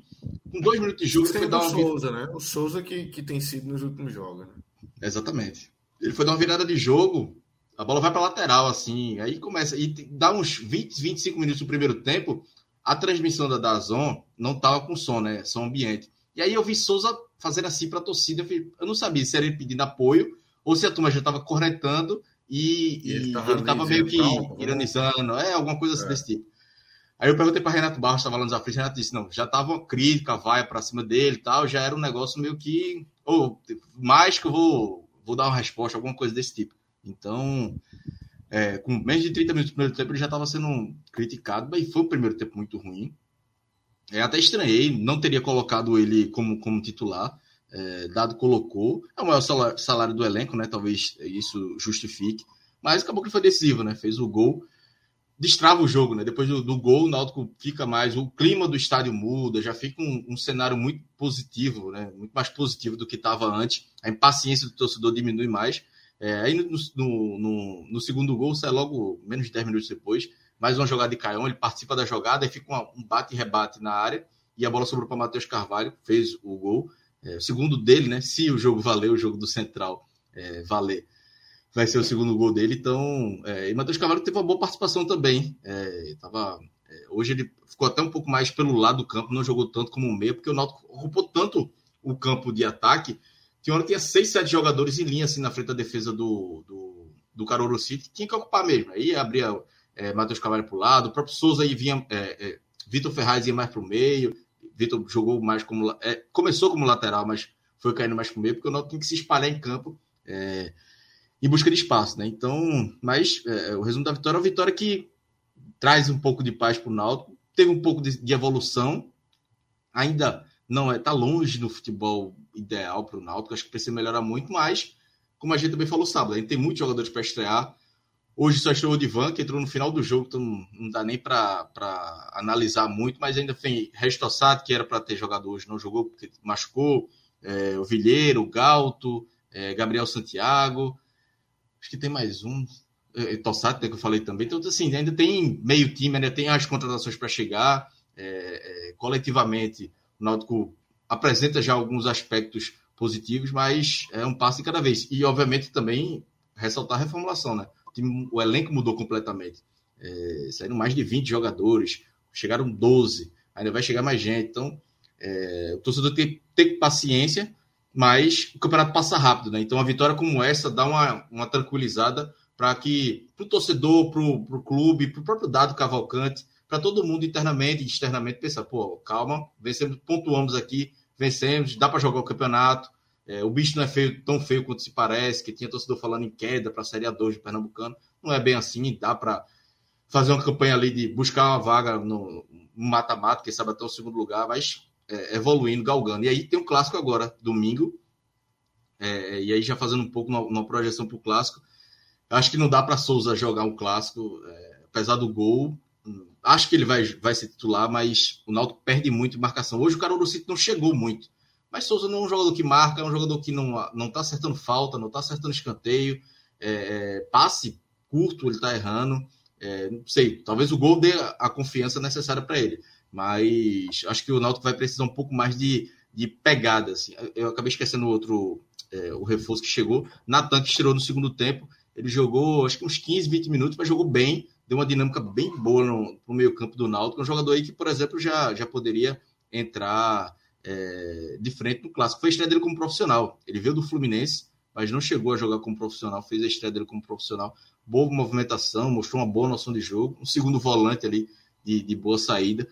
Então o Náutico, aos poucos, vai tentando se, se reorganizar, né? Mas é, vai ser aos poucos com, a, com, com o campeonato rolando. Então, é importante essa vitória para dar uma acalmada aí, para ir para esse clássico sem tanta pressão em dado, sem tanta pressão no elenco, é, óbvio que se não ganhar o clássico, vai ter. Volta tudo de novo. Mas pelo menos aí tem três dias de respiro para dado é, ter tranquilidade para observar as peças que ele tem à disposição, para o Náutico contratar também, é, para nosso amigo Rodolfo ter um pouco de paz também para todo dia também, e Elton, e não sei quem, vai chegar, contrato, tá, então, acho que o homem hoje vai ter desde que ele chegou no Náutico, vai ser a vai primeira vez que ele vai dormir. Vai dormir, vai dormir. Só não tá dormindo porque a pequena deve estar acordada, filho pequeno acorda, não é... sei o quê, mas...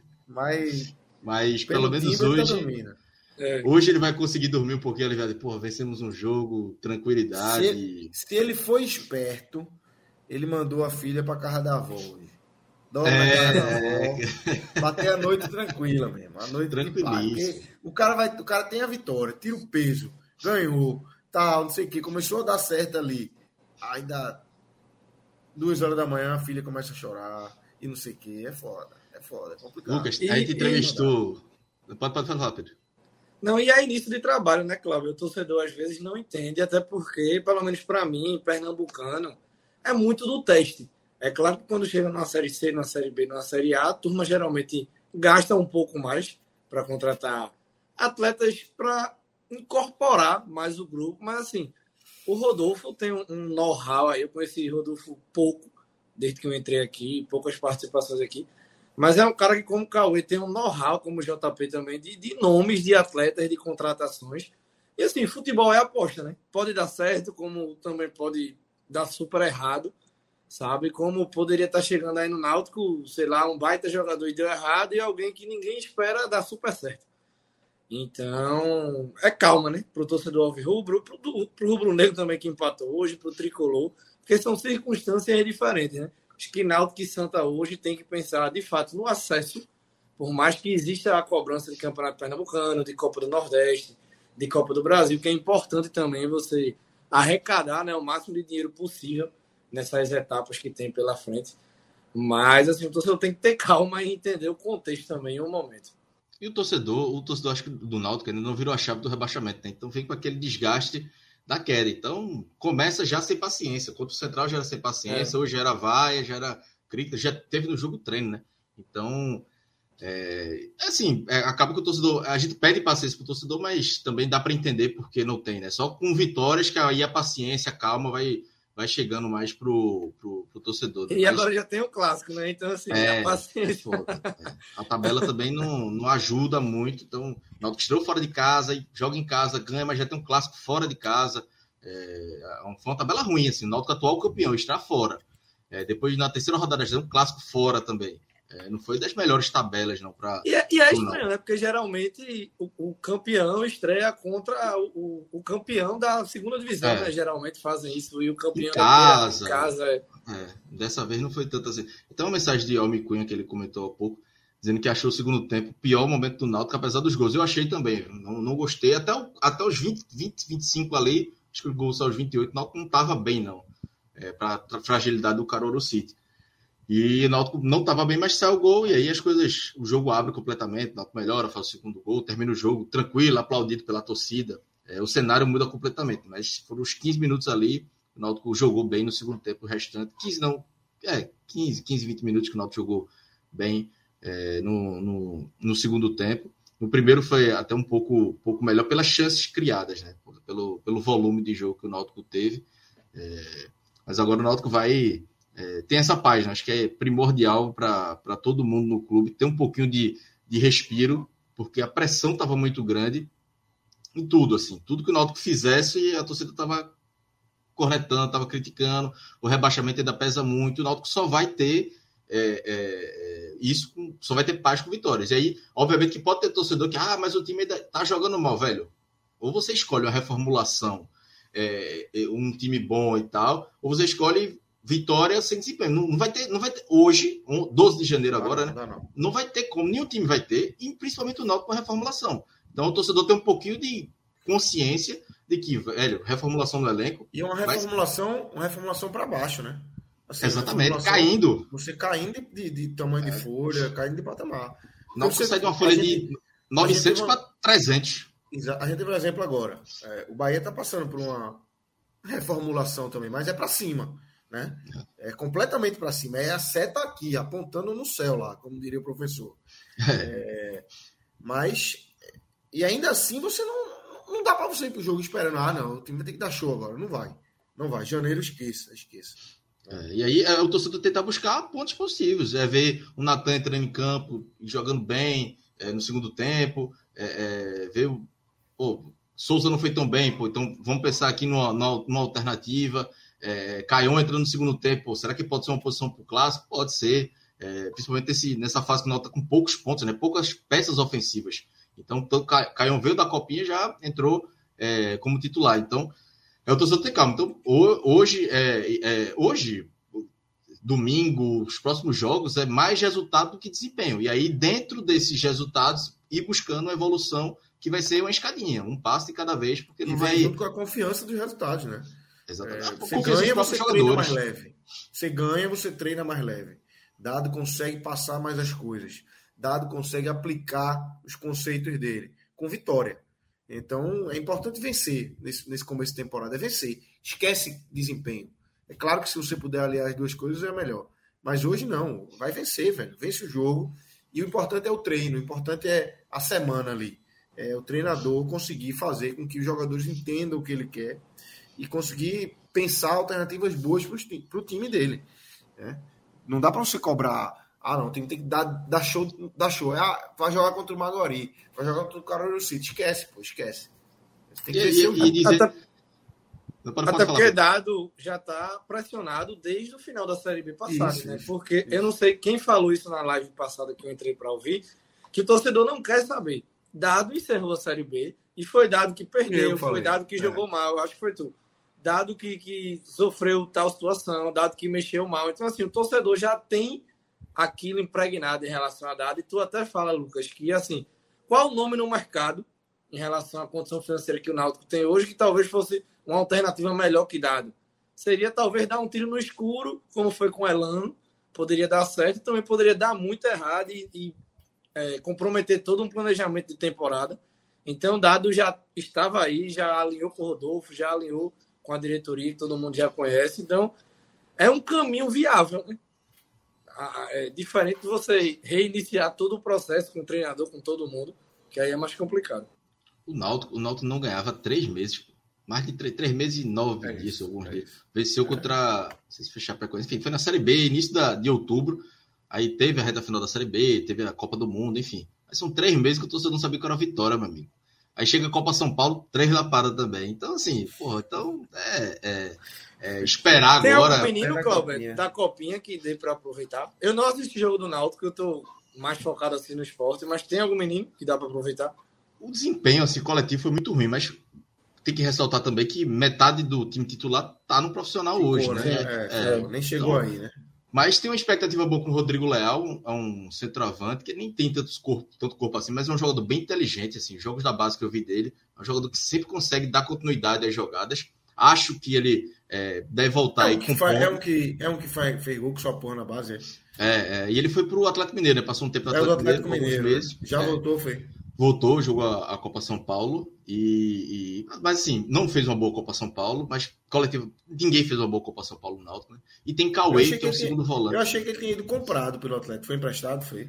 Ele foi emprestado, o Atlético ia mandar dois jogadores, só mandou um, né? ah, é, tá. mandou só um que foi Ralph, e ia ser que, é, é, se ele é, tivesse um bom rendimento lá, ele ia ser comprado, já ia passo fixo, mas aí com quatro, cinco meses ele voltou pro, pro Náutico. Acho que não teve muitas oportunidades lá. Acho que foi melhor pro Náutico, para ele. É, é, é. Jogadores não, não, não, vieram nem os dois jogadores do Atlético. O que Exato. veio não jogou bem, então é melhor o acordo já começou, o, ca... o, acordo já começou errado, traz de volta e, e é, começa do zero. É. Então ele e, e Cauê também, um segundo volante que desde a última copinha também já tinha visto. Não sei se ele, Cauê vai ter espaço, porque o Náutico tá com Mangabeira, Matheus Cocão, Souza, então é tumultuado para ele. Rodrigo Léo talvez tenha uma, uma, oportunidade aí, pelo menos no banco, porque hoje Júlio não tem reserva, só tem Júlio. É, Júlio é, nem fez uma boa partida hoje, tentou se movimentar. E nem é um mas... fazedor de gol. Não é. Né? É outro, é, outro, não é. Tá ali, então... ajuda, pode ser um 9 diferente, mas é importante você ter um 9 fazedor de gol, né? Ali. É, e tem outro também que aí, eu acabei lembrando agora, que é Gustavo Café, que fez. Esse foi um, talvez o melhor jogador do Náutico aí na Copa São Paulo. Ele é lateral direito, mas quando foi pro meio campo, o desempenho dele foi muito melhor. É, mais um jogador que tem uma boa bola parada, pode jogar na lateral também, é, na lateral e no meio campo. Então, esse aí eu acho que tem uma boa expectativa aí para ele, pelo menos, compor. O Náutico hoje só tem Vitor Ferraz na lateral, é, tem Ivan também, né? Mas Ivan é, veio de dois anos machucado, então é mais uma opção para lateral.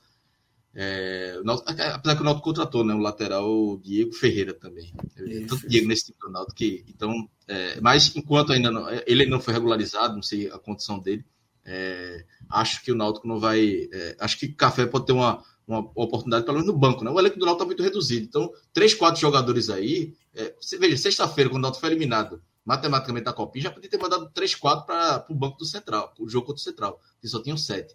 Mas é, tem esses meninos aí que eu acho que tem três: Cauê, Gustavo Café e Rodrigo Leal, que eu, que eu tô com uma boa expectativa aí que o Náutico pode investir, apostar para o futuro. Boa. É, eu, eu saí para pegar o carregador aqui do celular rapidinho. É, tu tinha, ia começar a falar alguma coisa. A gente entrevistou, acho que era Rodolfo, né? Alguma coisa do. Você Foi, é. ele no Timbucast, tem alguma. No Timbucast. E ele tava, ele tava. É porque eu ia falar do, do sono dele. O, o homem dormiu duas noites seguidas semana passada no CT, porra. Ah, veja, a patroa dele tá podre. Trabalhador, trabalhador. Ele disse, porra, tinha reunião de sete da manhã no CT, disse que aí ele terminou as coisas de oito da noite, pô, vai dormir no CT, vai para casa fazer o quê? Dorme já direto. É. Eu entrevista pro Timocast direto do CT. Eu, eu encontrei com ele recentemente, eu vi, no meio da rua. Eu é, já trabalhei na Náutico, conheço, conheço né, o, o, CT e tal, e eu disse, pô, esse, esse quarto, eu acho que tem a cara do CT, eu vou perguntar, eu vou perguntar. Tava, tava com a luz melhor do que a da, da casa dele, né? Que aquela, quando o Rodolfo fazia live aqui, era aquela penumbra, é. escuro aqui. No CT. A imagem melhor, a internet. Tu já melhor. dormiu, Cláudio, no CT? Já dormi, já dormi. Uma vez, acho que eu cheguei de viagem, madrugada, e eu não fui. Eu tava sem carro e fui. Já, já dormi uma Sim. vez lá. Mas também, é assim, é, é, é uma estrutura muito boa. Não tem.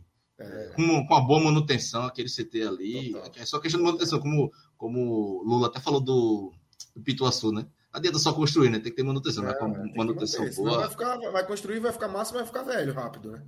É, é Elano passou um tempo morando lá, enfim, é, tranquilo, estrutura boa. É, estrutura boa, estrutura boa mesmo. É isso. É... Vamos. Cláudia já falou, já passou rapidamente aí por esse assunto, mas eu vou trazer aqui de novo e antes de trazer, eu vou chamar a vinhetazinha é, para valorizar o trabalho da turma também. Vinhetazinha do a redação NE45. Eu estou com dois aqui que estão é, inseridos é, de forma ah, 100%. São Pedro fez Bahia Esporte hoje. Foi. Um jogo terminando e outro já no outro. Ah, não, tem... Correria da O homem trabalhou. Bota para torar, bota para torar. Então solta aí, relógio, a nossa vinhetinha que a gente vai continuar no Náutico aqui, mas trazer um assunto fora do jogo de hoje, que é o jogo de sábado, né? Contra o Central. É, solta aí, relógio, a nossa vinheta do...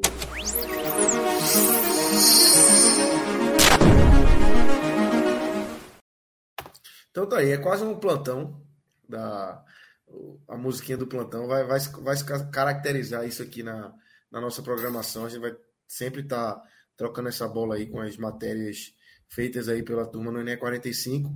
E, claro, a gente tem é, hoje é, o que a gente já falou no sábado, né? Aquela possibilidade, a gente deixou muito no ar, não é possível sei se vai rolar, acho que vai ser, é, vai ser configurado muito mais um erro da arbitragem do que do central, mas o Náutico faz o dele, né? Eu, eu avalio assim. Eu acho que o Náutico faz o dele. Joga ali, se não der, não deu, mas joga. É, houve um erro no jogo Náutico Central. O jogo foi parado quatro vezes. De quem é a culpa, a justiça vai decidir.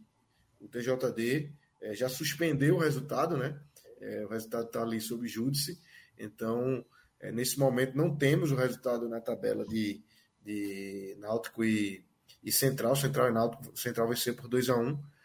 Mas fica aí, vai para julgamento. Como é que está esse caso? O que é que você traz para a gente, Cláudio? Traz uma apanhada aí.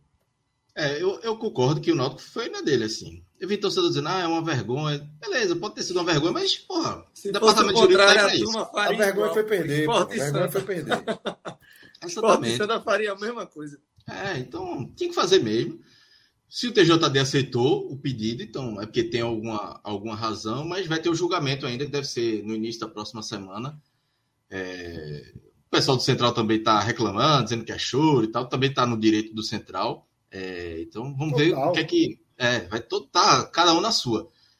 E aí, indo para o julgamento já, né? Eu acho que é, é, foi um erro da arbitragem. Eu não, não acho que o jogo deveria ser refeito não acho que é, que, que o Central deva perder os pontos, não, não principalmente não deveria ir para o Náutico, não acho que é, seja essa situação, acho que é um, é um caso de punição para arbitragem. Mas aí eu estou falando aqui como leigo, né? Não entendo 100% da regra, não sei qual vai ser a análise do, do julgamento. Mas é, o Náutico fez, fez a parte dele. É, se fosse o contrário também, eu pensei muito nisso. Pô, se, imagina o Náutico ganha um erro da arbitragem e por uma substituição a mais, é, é o, Isso o Náutico vai... clássico, hein?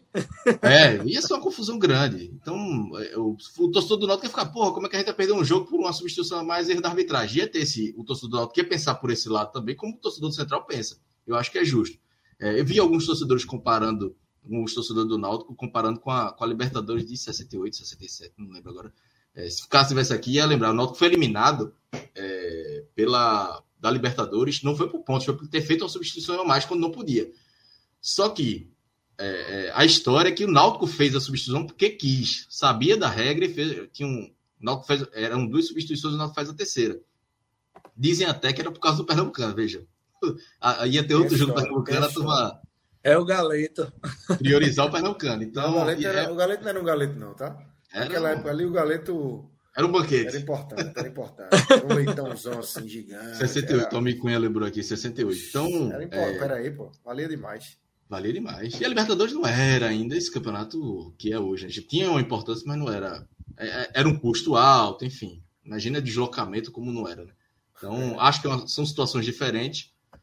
Vai ter esse julgamento agora. Acho, assim, é só achismo, acho que no máximo vai ter uma punição para pro, pro, pro, arbitragem e segue o jogo. O Náutico vai tentar fazer a parte, vai ter o julgamento. acho que o Náutico também, se perder, também não vai recorrer e vai seguir o jogo. Porque veja, se vai, refaz esse jogo, vai ser uma, mais uma confusão para esse campeonato. Acho que é uma complicação ainda maior. Mas acho que o Náutico fez certo em, em buscar o seu direito.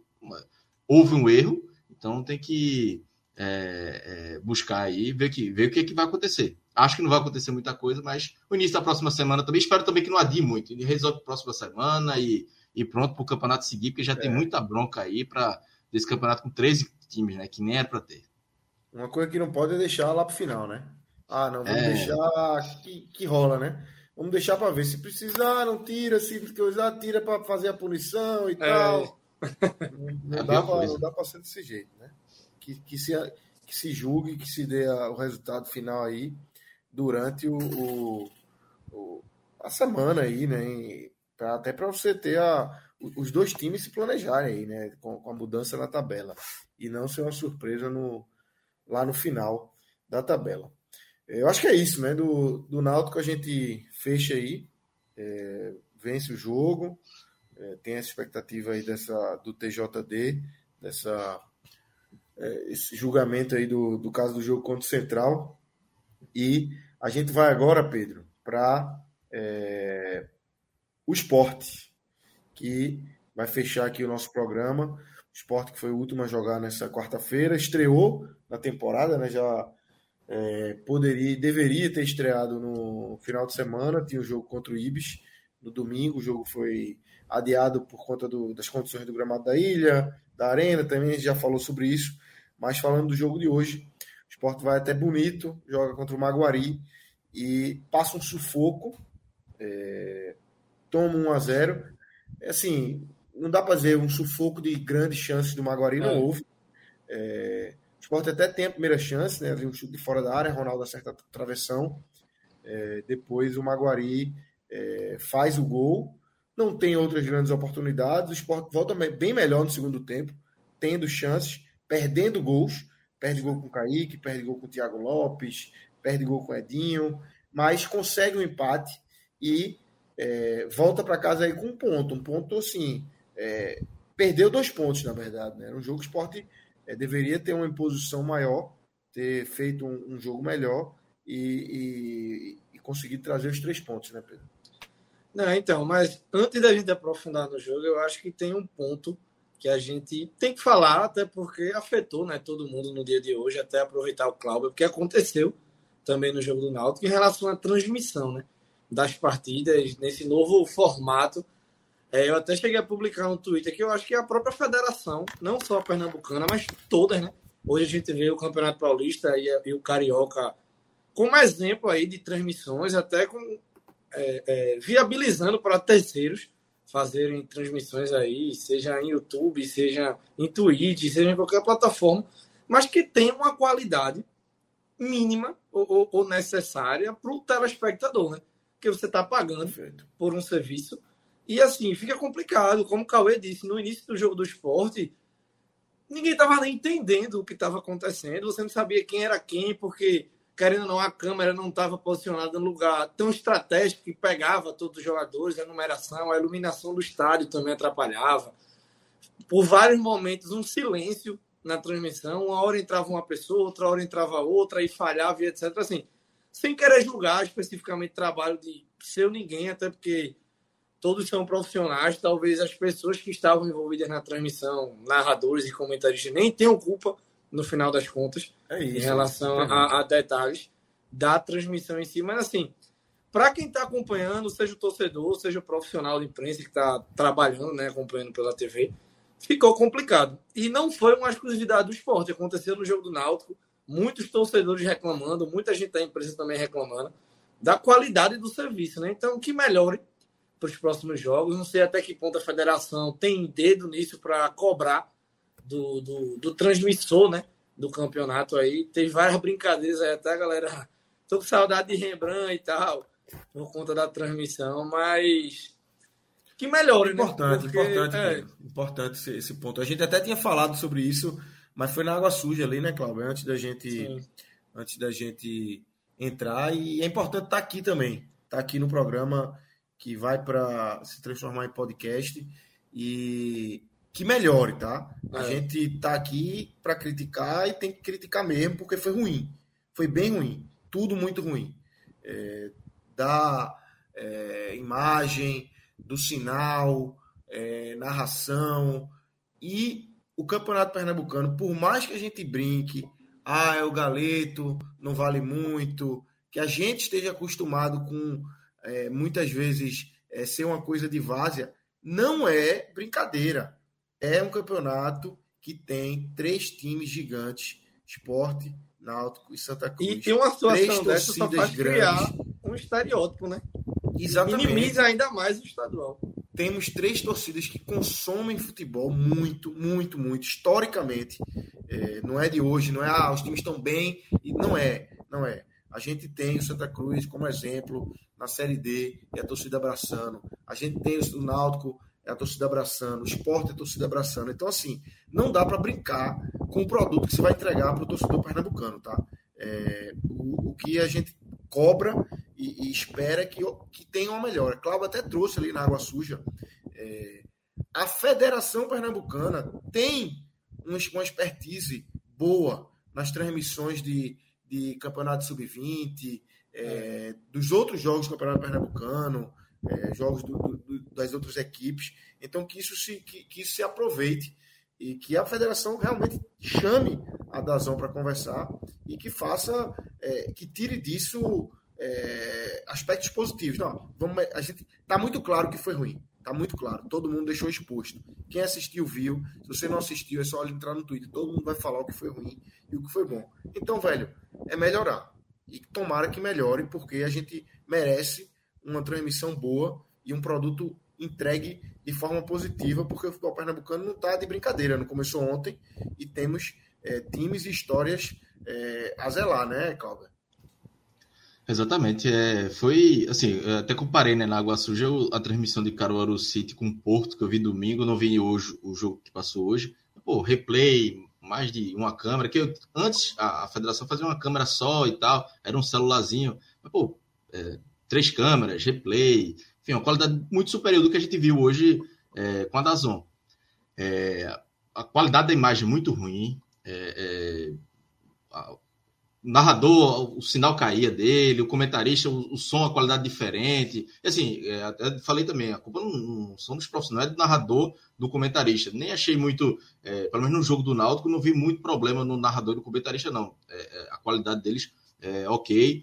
É, obviamente não são pessoas que acompanham o Náutico é, de perto, então algumas coisas, obviamente, eles não têm, não, não estão incluídos no contexto, é natural também mas dentro do, da medida do possível entregaram ali um conteúdo ok, mas a qualidade da transmissão não foi boa, a qualidade técnica, né? É, imagem, som, é, não tinha som ambiente, então é, é, foi muito foi muito ruim assim. É, como eu tinha dito, dito, também no jogo contra o Central, é, alguns poucos amigos que viram pelo Dazon não viram pela Globo já tinham reclamado, mas precisa melhorar muito. Deve vir uma Copa do Nordeste aí, talvez pela Dazon também. Então assim, para o torcedor do Náutico ainda tem a Série C é, e precisa melhorar. É, não tem justificativa da Zoom aí, já tem alguns anos aí que vem fazendo trans, transmissões e não dá para aceitar. Eu sei, primeiro, primeira rodada, segunda já, né? Mas é, foi o primeiro jogo do esporte, mas o segundo do Náutico. Mas não dava para ter começado tão ruim é, como foi hoje. Foi, chegou a ser bizarro em alguns momentos. Oh, alguns relatos que trouxe Pedro Tosco, que eu não vi o jogo do esporte. Né?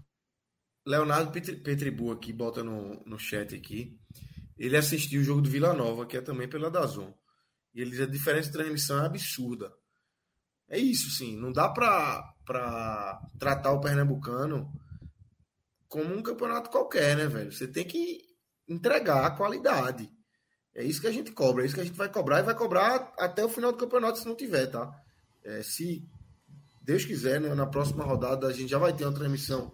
Tem um clássico agora, né? Que é exclusivo Exatamente. da Dazon. Então, Exatamente. veja, vamos pegar duas é. grandes torcidas. Mais visibilidade. A turma, é, a turma pagando 35 reais, que não é barato. Não é, é barato. Não, de jeito nenhum. De jeito nenhum. Pra, pra, pra uma, você ver um, um jogo é, que você não reconhece. Eu vejo, eu tive dificuldade para reconhecer jogador do Náutico hoje. Pô. Eu sei que é, é, é, o início da temporada, então eu não conheço jogadores, então é, queria ver a característica, né? eu não conheço as características. Souza você reconhece, Vitor Ferraz já conhece, algum outro que já estão mais antigos, mas tinha outros. Eu tinha hora que eu não sabia que era o Matheus Cocão, que era o Jean Mangabeira. Porque a imagem era ruim não dava para identificar, é, nem ver o cabelo direito do é. cara, nem o número. Então, é, precisa melhorar muito.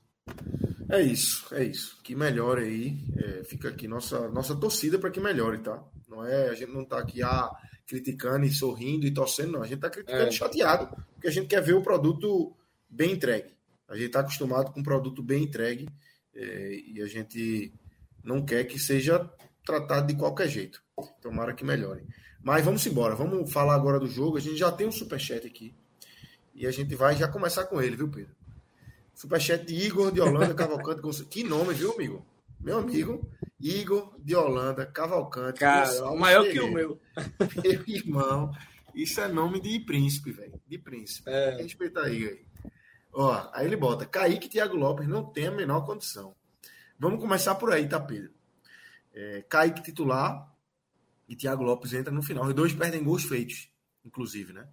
É. É, Kaique estava 1x0 ainda, quando ele, eu acho, quando ele perde Foi. aquele gol.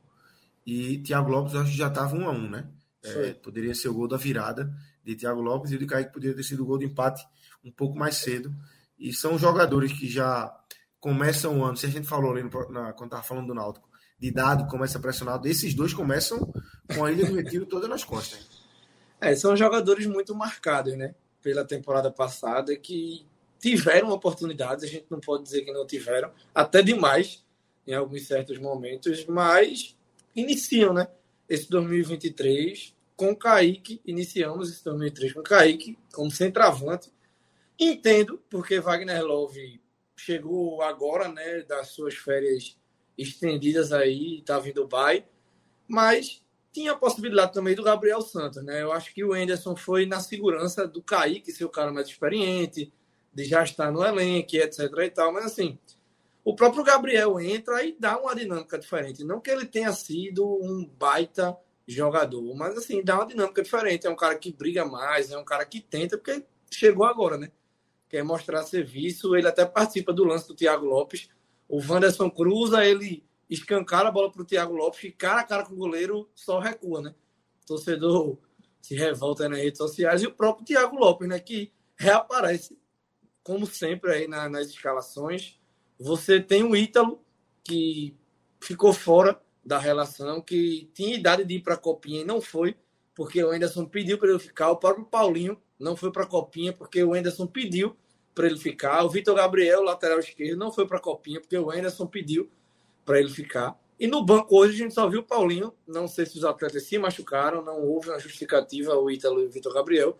O Jorginho foi o único que teve uma justificativa, então eu entendo que ficaram fora por opção, opção do treinador. Opção, claro. E o Paulinho no banco não entrou, né? Então, assim, o torcedor fica com essa chateação da insistência no Kaique, da insistência do Thiago Lopes, que são atletas que você já sabe que é isso que eles entregam.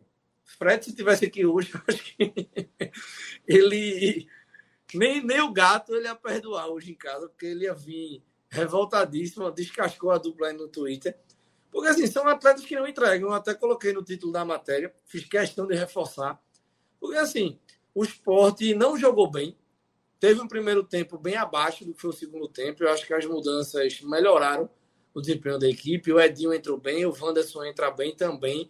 O Matheus Vargas foi um cara lúcido durante a partida. Eu acho que é um cara que pode ajudar. Talvez não como titular, mas já é um cara que tem uma noção de bola. Hoje ele deu bons lançamentos, deixa cair que cara a cara com gol. Então, se o Jorginho é esse cara titular, o Matheus. A assistência vai dele, ser. Né? Ele que dá, ele que dá é, o lançamento pro Edinho né? também. Então, assim, se ele não for o titular, é o cara que vai ser a sombra do Jorginho.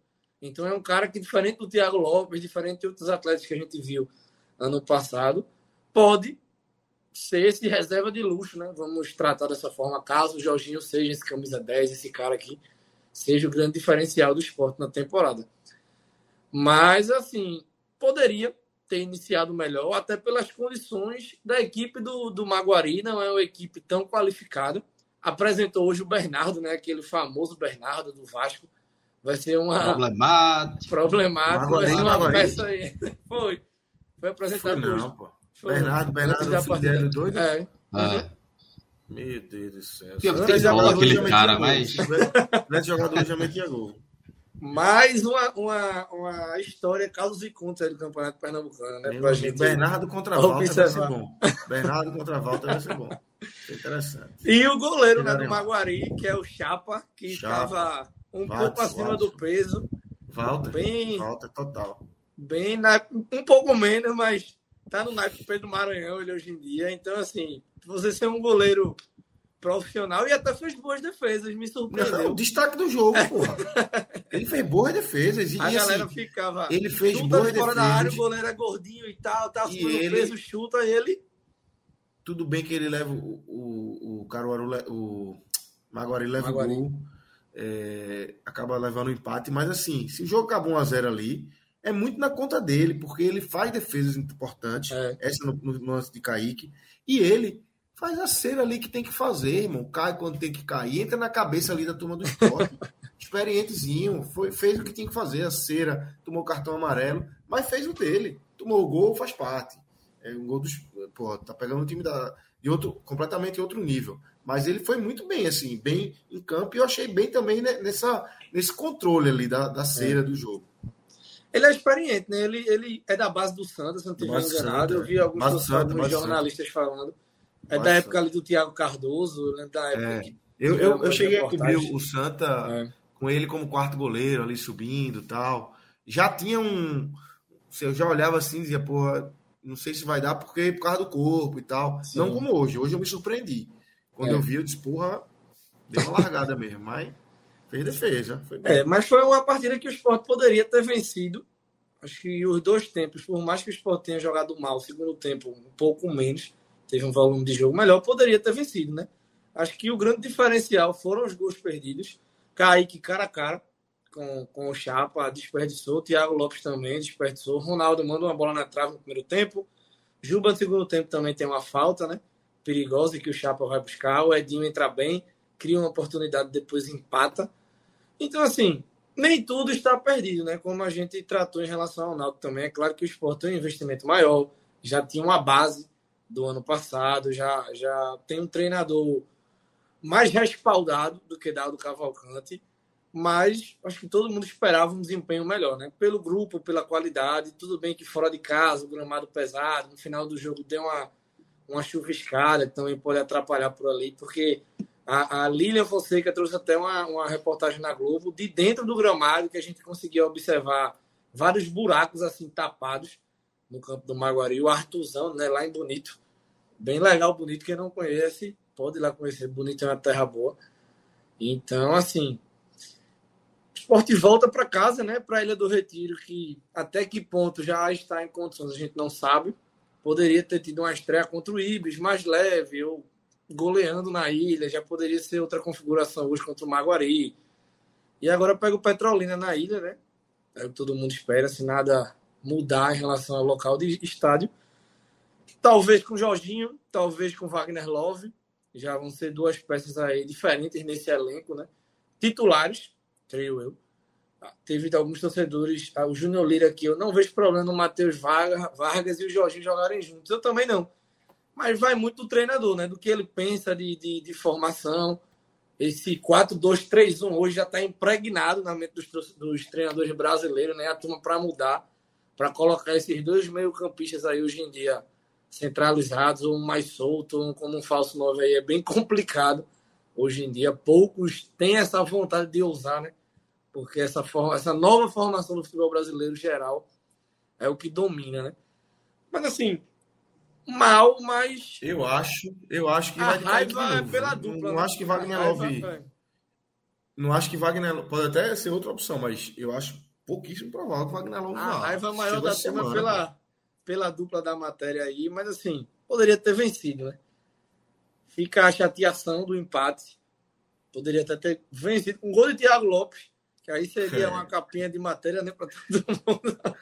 Mas o, o cara cava, né? A própria cova, porque, meu amigo, nem na pelada da imprensa eu não vejo a turma perder gol feito essa, essa turma perde, porque me ajude. É foda. É... E o gol, hein? Tomado. Cláudio chegou a ver. É... E aí, precisamos já falar sobre Renan? Como é que é? Eu, eu, eu não estava vendo o jogo ainda. Na hora eu mandei até mensagem no grupo da gente. Né? Eu disse, Oxê, Saulo não saiu do esporte, não, velho. Porque é. o que Saulo tomaria tranquilo. Veja, mas assim. achei falha, viu? achei falha. Falha, falha, pô, falha. Eu, eu inicialmente achei, achei que a bola desviou, mas não desviou. É, tem uma nova imagem que talvez Sabino tenha desviado, tá rolando. Não, né, pô. Cadê essa imagem? Manda pra mim aí. Acho que quem postou foi Felipe Luna. Tá rolando uma imagem aqui, eu, parece que tem. Eu um, achei no Twitter foi? Desvio. Foi. Eu, eu vi alguns torcedores postando também. Porque assim, o Luan vem não. rabiscando, né? Corta Ronaldo, corta Fabinho, vai levando, levando. Ele tá do lado esquerdo aqui, eu acho que tem Sabino, tem Eduardo e acho que até o Thierry tá relativamente próximo. E eu acho que o Renan nem esperava aquele chute. Eu até cheguei a postar. O Inácio é. Andrade botou como é que o goleiro não espera o chute. Às vezes eu não vi. espera, pelas condições, né? Do, do, do, da formação à sua frente. Eu já tô vendo aqui a imagem. Eu tô vendo Pode aqui a imagem desviado. que o Bruno colocou. Não desviou, não, desviou, não, desviou, não. Essa imagem Mas, é a imagem assim, da transmissão. Essa imagem é da, é da se transmissão. for desviar pra cima, no máximo, não é, é pro lado. É. Que é não, não desviou, não. Não desviou, é, não. não achei, Essa não. imagem é a imagem da transmissão. É a primeira imagem da transmissão.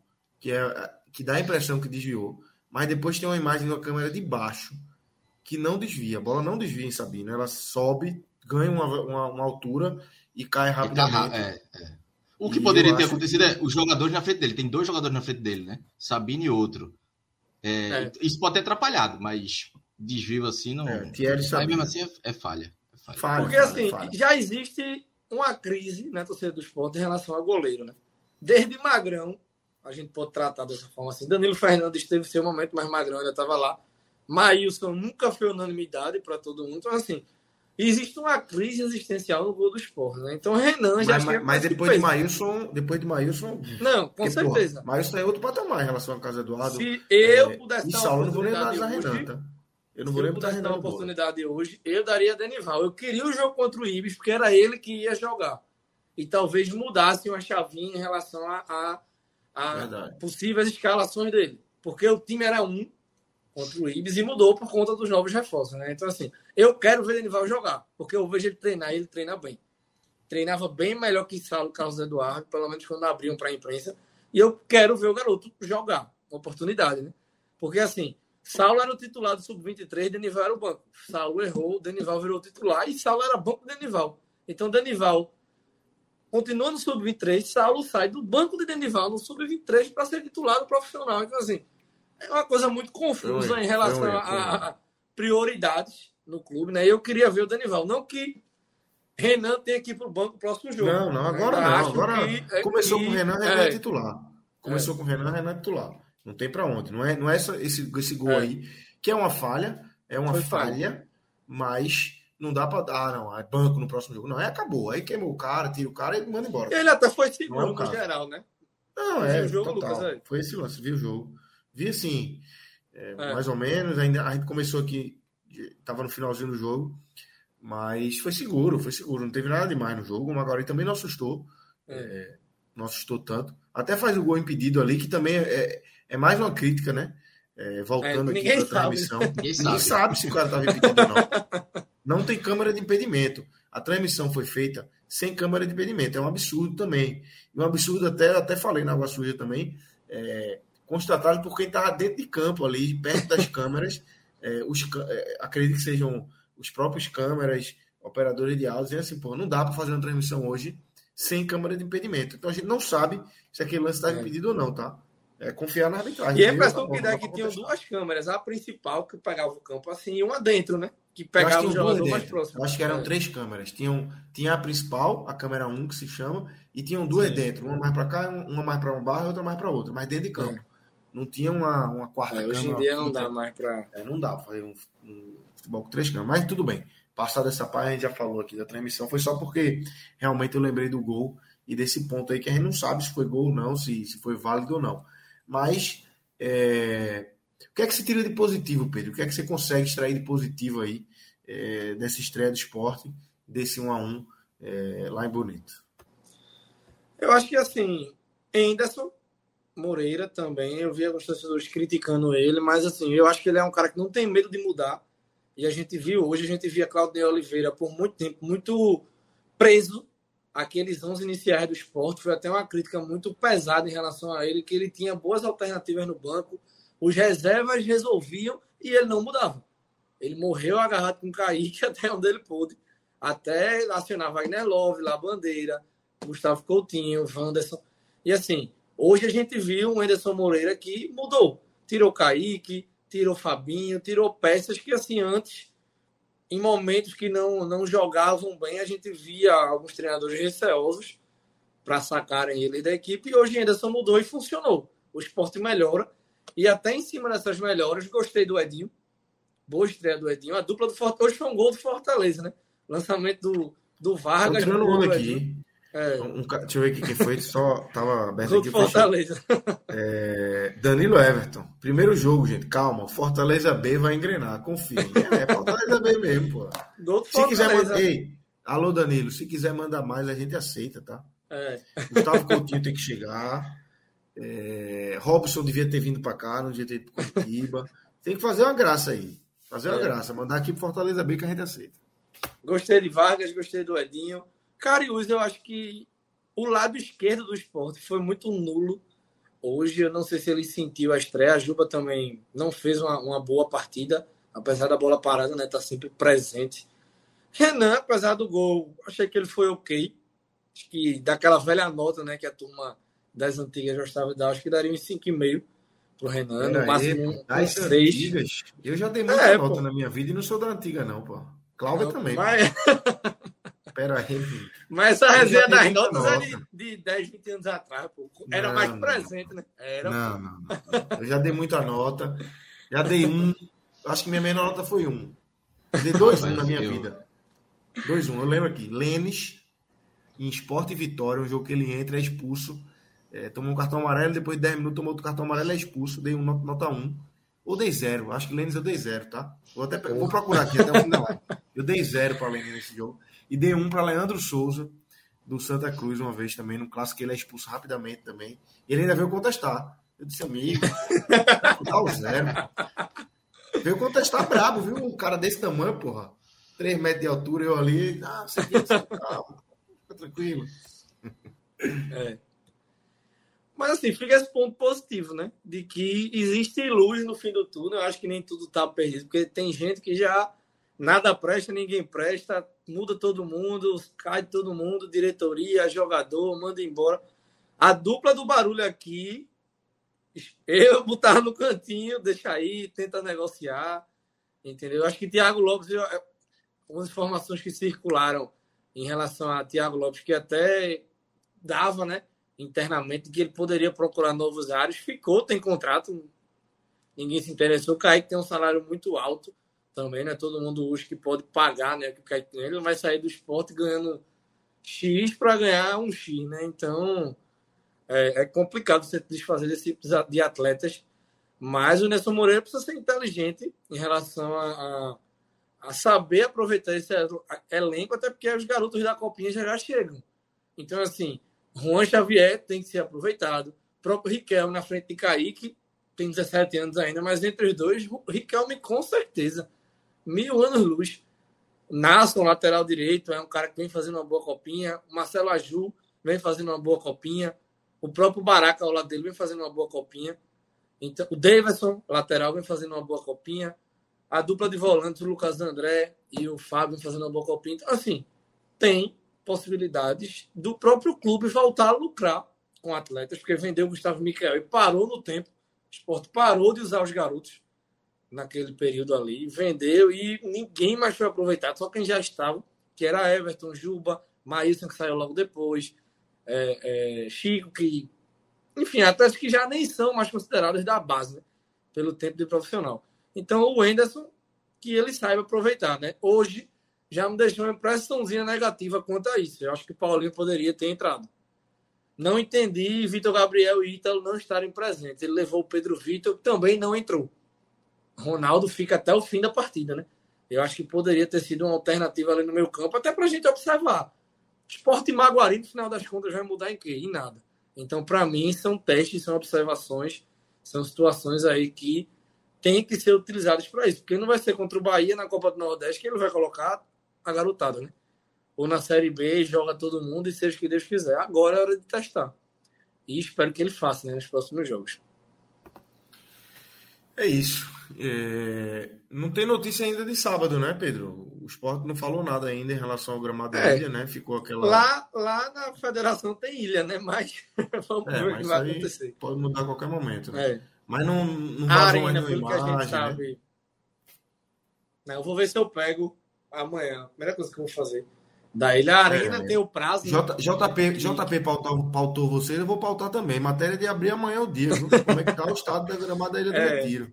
Pode mexer suas fontes. Vou pedir para a turma do, as fontes do prédio. o negócio é a arena também, né? Que acaba interferindo para os clubes no geral, né? Complicada a situação da arena. Espero que regularizem o mais rápido possível. Mas seria bom, né? A gente vê o esporte jogando no, no Arruda, nos aflitos. Se for o caso, acho que a torcida não se opôs quando surgiu a especulação, né? Porque foi uma confusão aquele dia. Evandro disse que não ia ter jogo, Yuri foi em Roberto Nascimento, disse que ia ser a Ruda ou a Flitz, depois Evandro não quis falar com ninguém, no outro dia cancelaram a partida. Animado, né? A gente é acostumado já com a resenha aqui, mas eu acho que seria interessante se a gente, caso aí não esteja à disposição, jogar no Arruda ou nos Aflitos. Seria interessante. Exatamente. Então é isso. Vamos fechar aqui. Bicho, eu tava numa busca aqui incessante, mas não consegui achar, não. Eu queria achar minha nota aqui para Lênis no Esporte Vitória. Não consegui, não, mas eu acho Já que. Já deu para alguma nota baixa assim?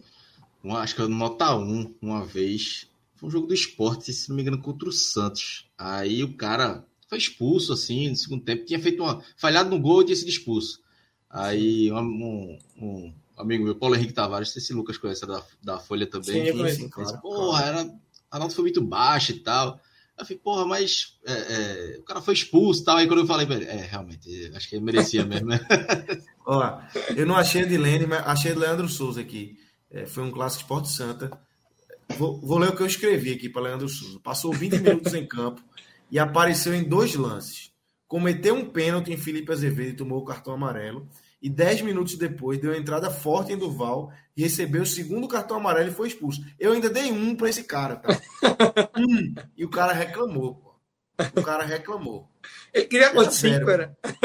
Porra, um o quê? Só porque o cara amarrou a chuteira bem, né? É. Amarrou bem a chuteira. Era uma zero, pô. Eu tô arrependido aqui agora de não ter dado zero para Leandro Souza nesse jogo. Se fosse zero, ele tinha dado um cartinho, porque na última reclamar. Tinha dado, tinha dado bronca, tinha dado bronca. Mas, Mas porque é você, vocês que são dessa época, eu sou um cara Caralho, mais jovial, né? Vocês que são Por que acabaram época? com as notas, hein? As notas acabaram por quê? Acabaram com jornais, né? É, eu, eu, veja, eu, eu sempre gostei e eu sei que, que rendia muito. É. É, inclusive, quando eu estava na Globo, É, existiu a. Ah, vamos acabar. Eu, eu, fez, sempre né? briguei. Eu sempre briguei para não acabar e manter, porque eu acho que é uma coisa que o torcedor quer, porra, ver ali a avaliação. E os jogadores gostavam demais. Gostavam assim, né? Gostavam de ler e, e ficar é, puto e ir atrás, sabe? Mas. É, bora, bora voltar. Eu, eu achava massa. Eu achava massa. Eu, eu, achava massa. Eu acho. Pensar na possibilidade. Eu acho uma análise individual sempre bom. Pode voltar. Eu acho. Pior que muita gente gostava, velho. Muita gente comenta que sente falta. Da resenha, porque era uma resenha, né? E rende debate, pô. Rende é. debate. Você dá cinco para um cara e o outro cara viu o jogo achando que foi oito. O é. cara, não, pô, tu é doido, não sei o que, ou o contrário, você deu oito. O cara, espera aí, pô, tu é doido, esse cara não jogou nada. Isso rende o debate, eu, eu acho massa. Fica, fica a dica aí para voltar. Vamos embora. Valeu, Pedro. Valeu, Cláudio. Relógio que tá por aí também. Valeu, galera. Lula e JP que passaram por aqui. Todo mundo que acompanhou a gente até aqui, fiquem ligados. É, durante a semana tem mais aí. A gente volta a qualquer momento aqui no podcast 45 Minutos. Valeu, galera. Grande abraço. Show.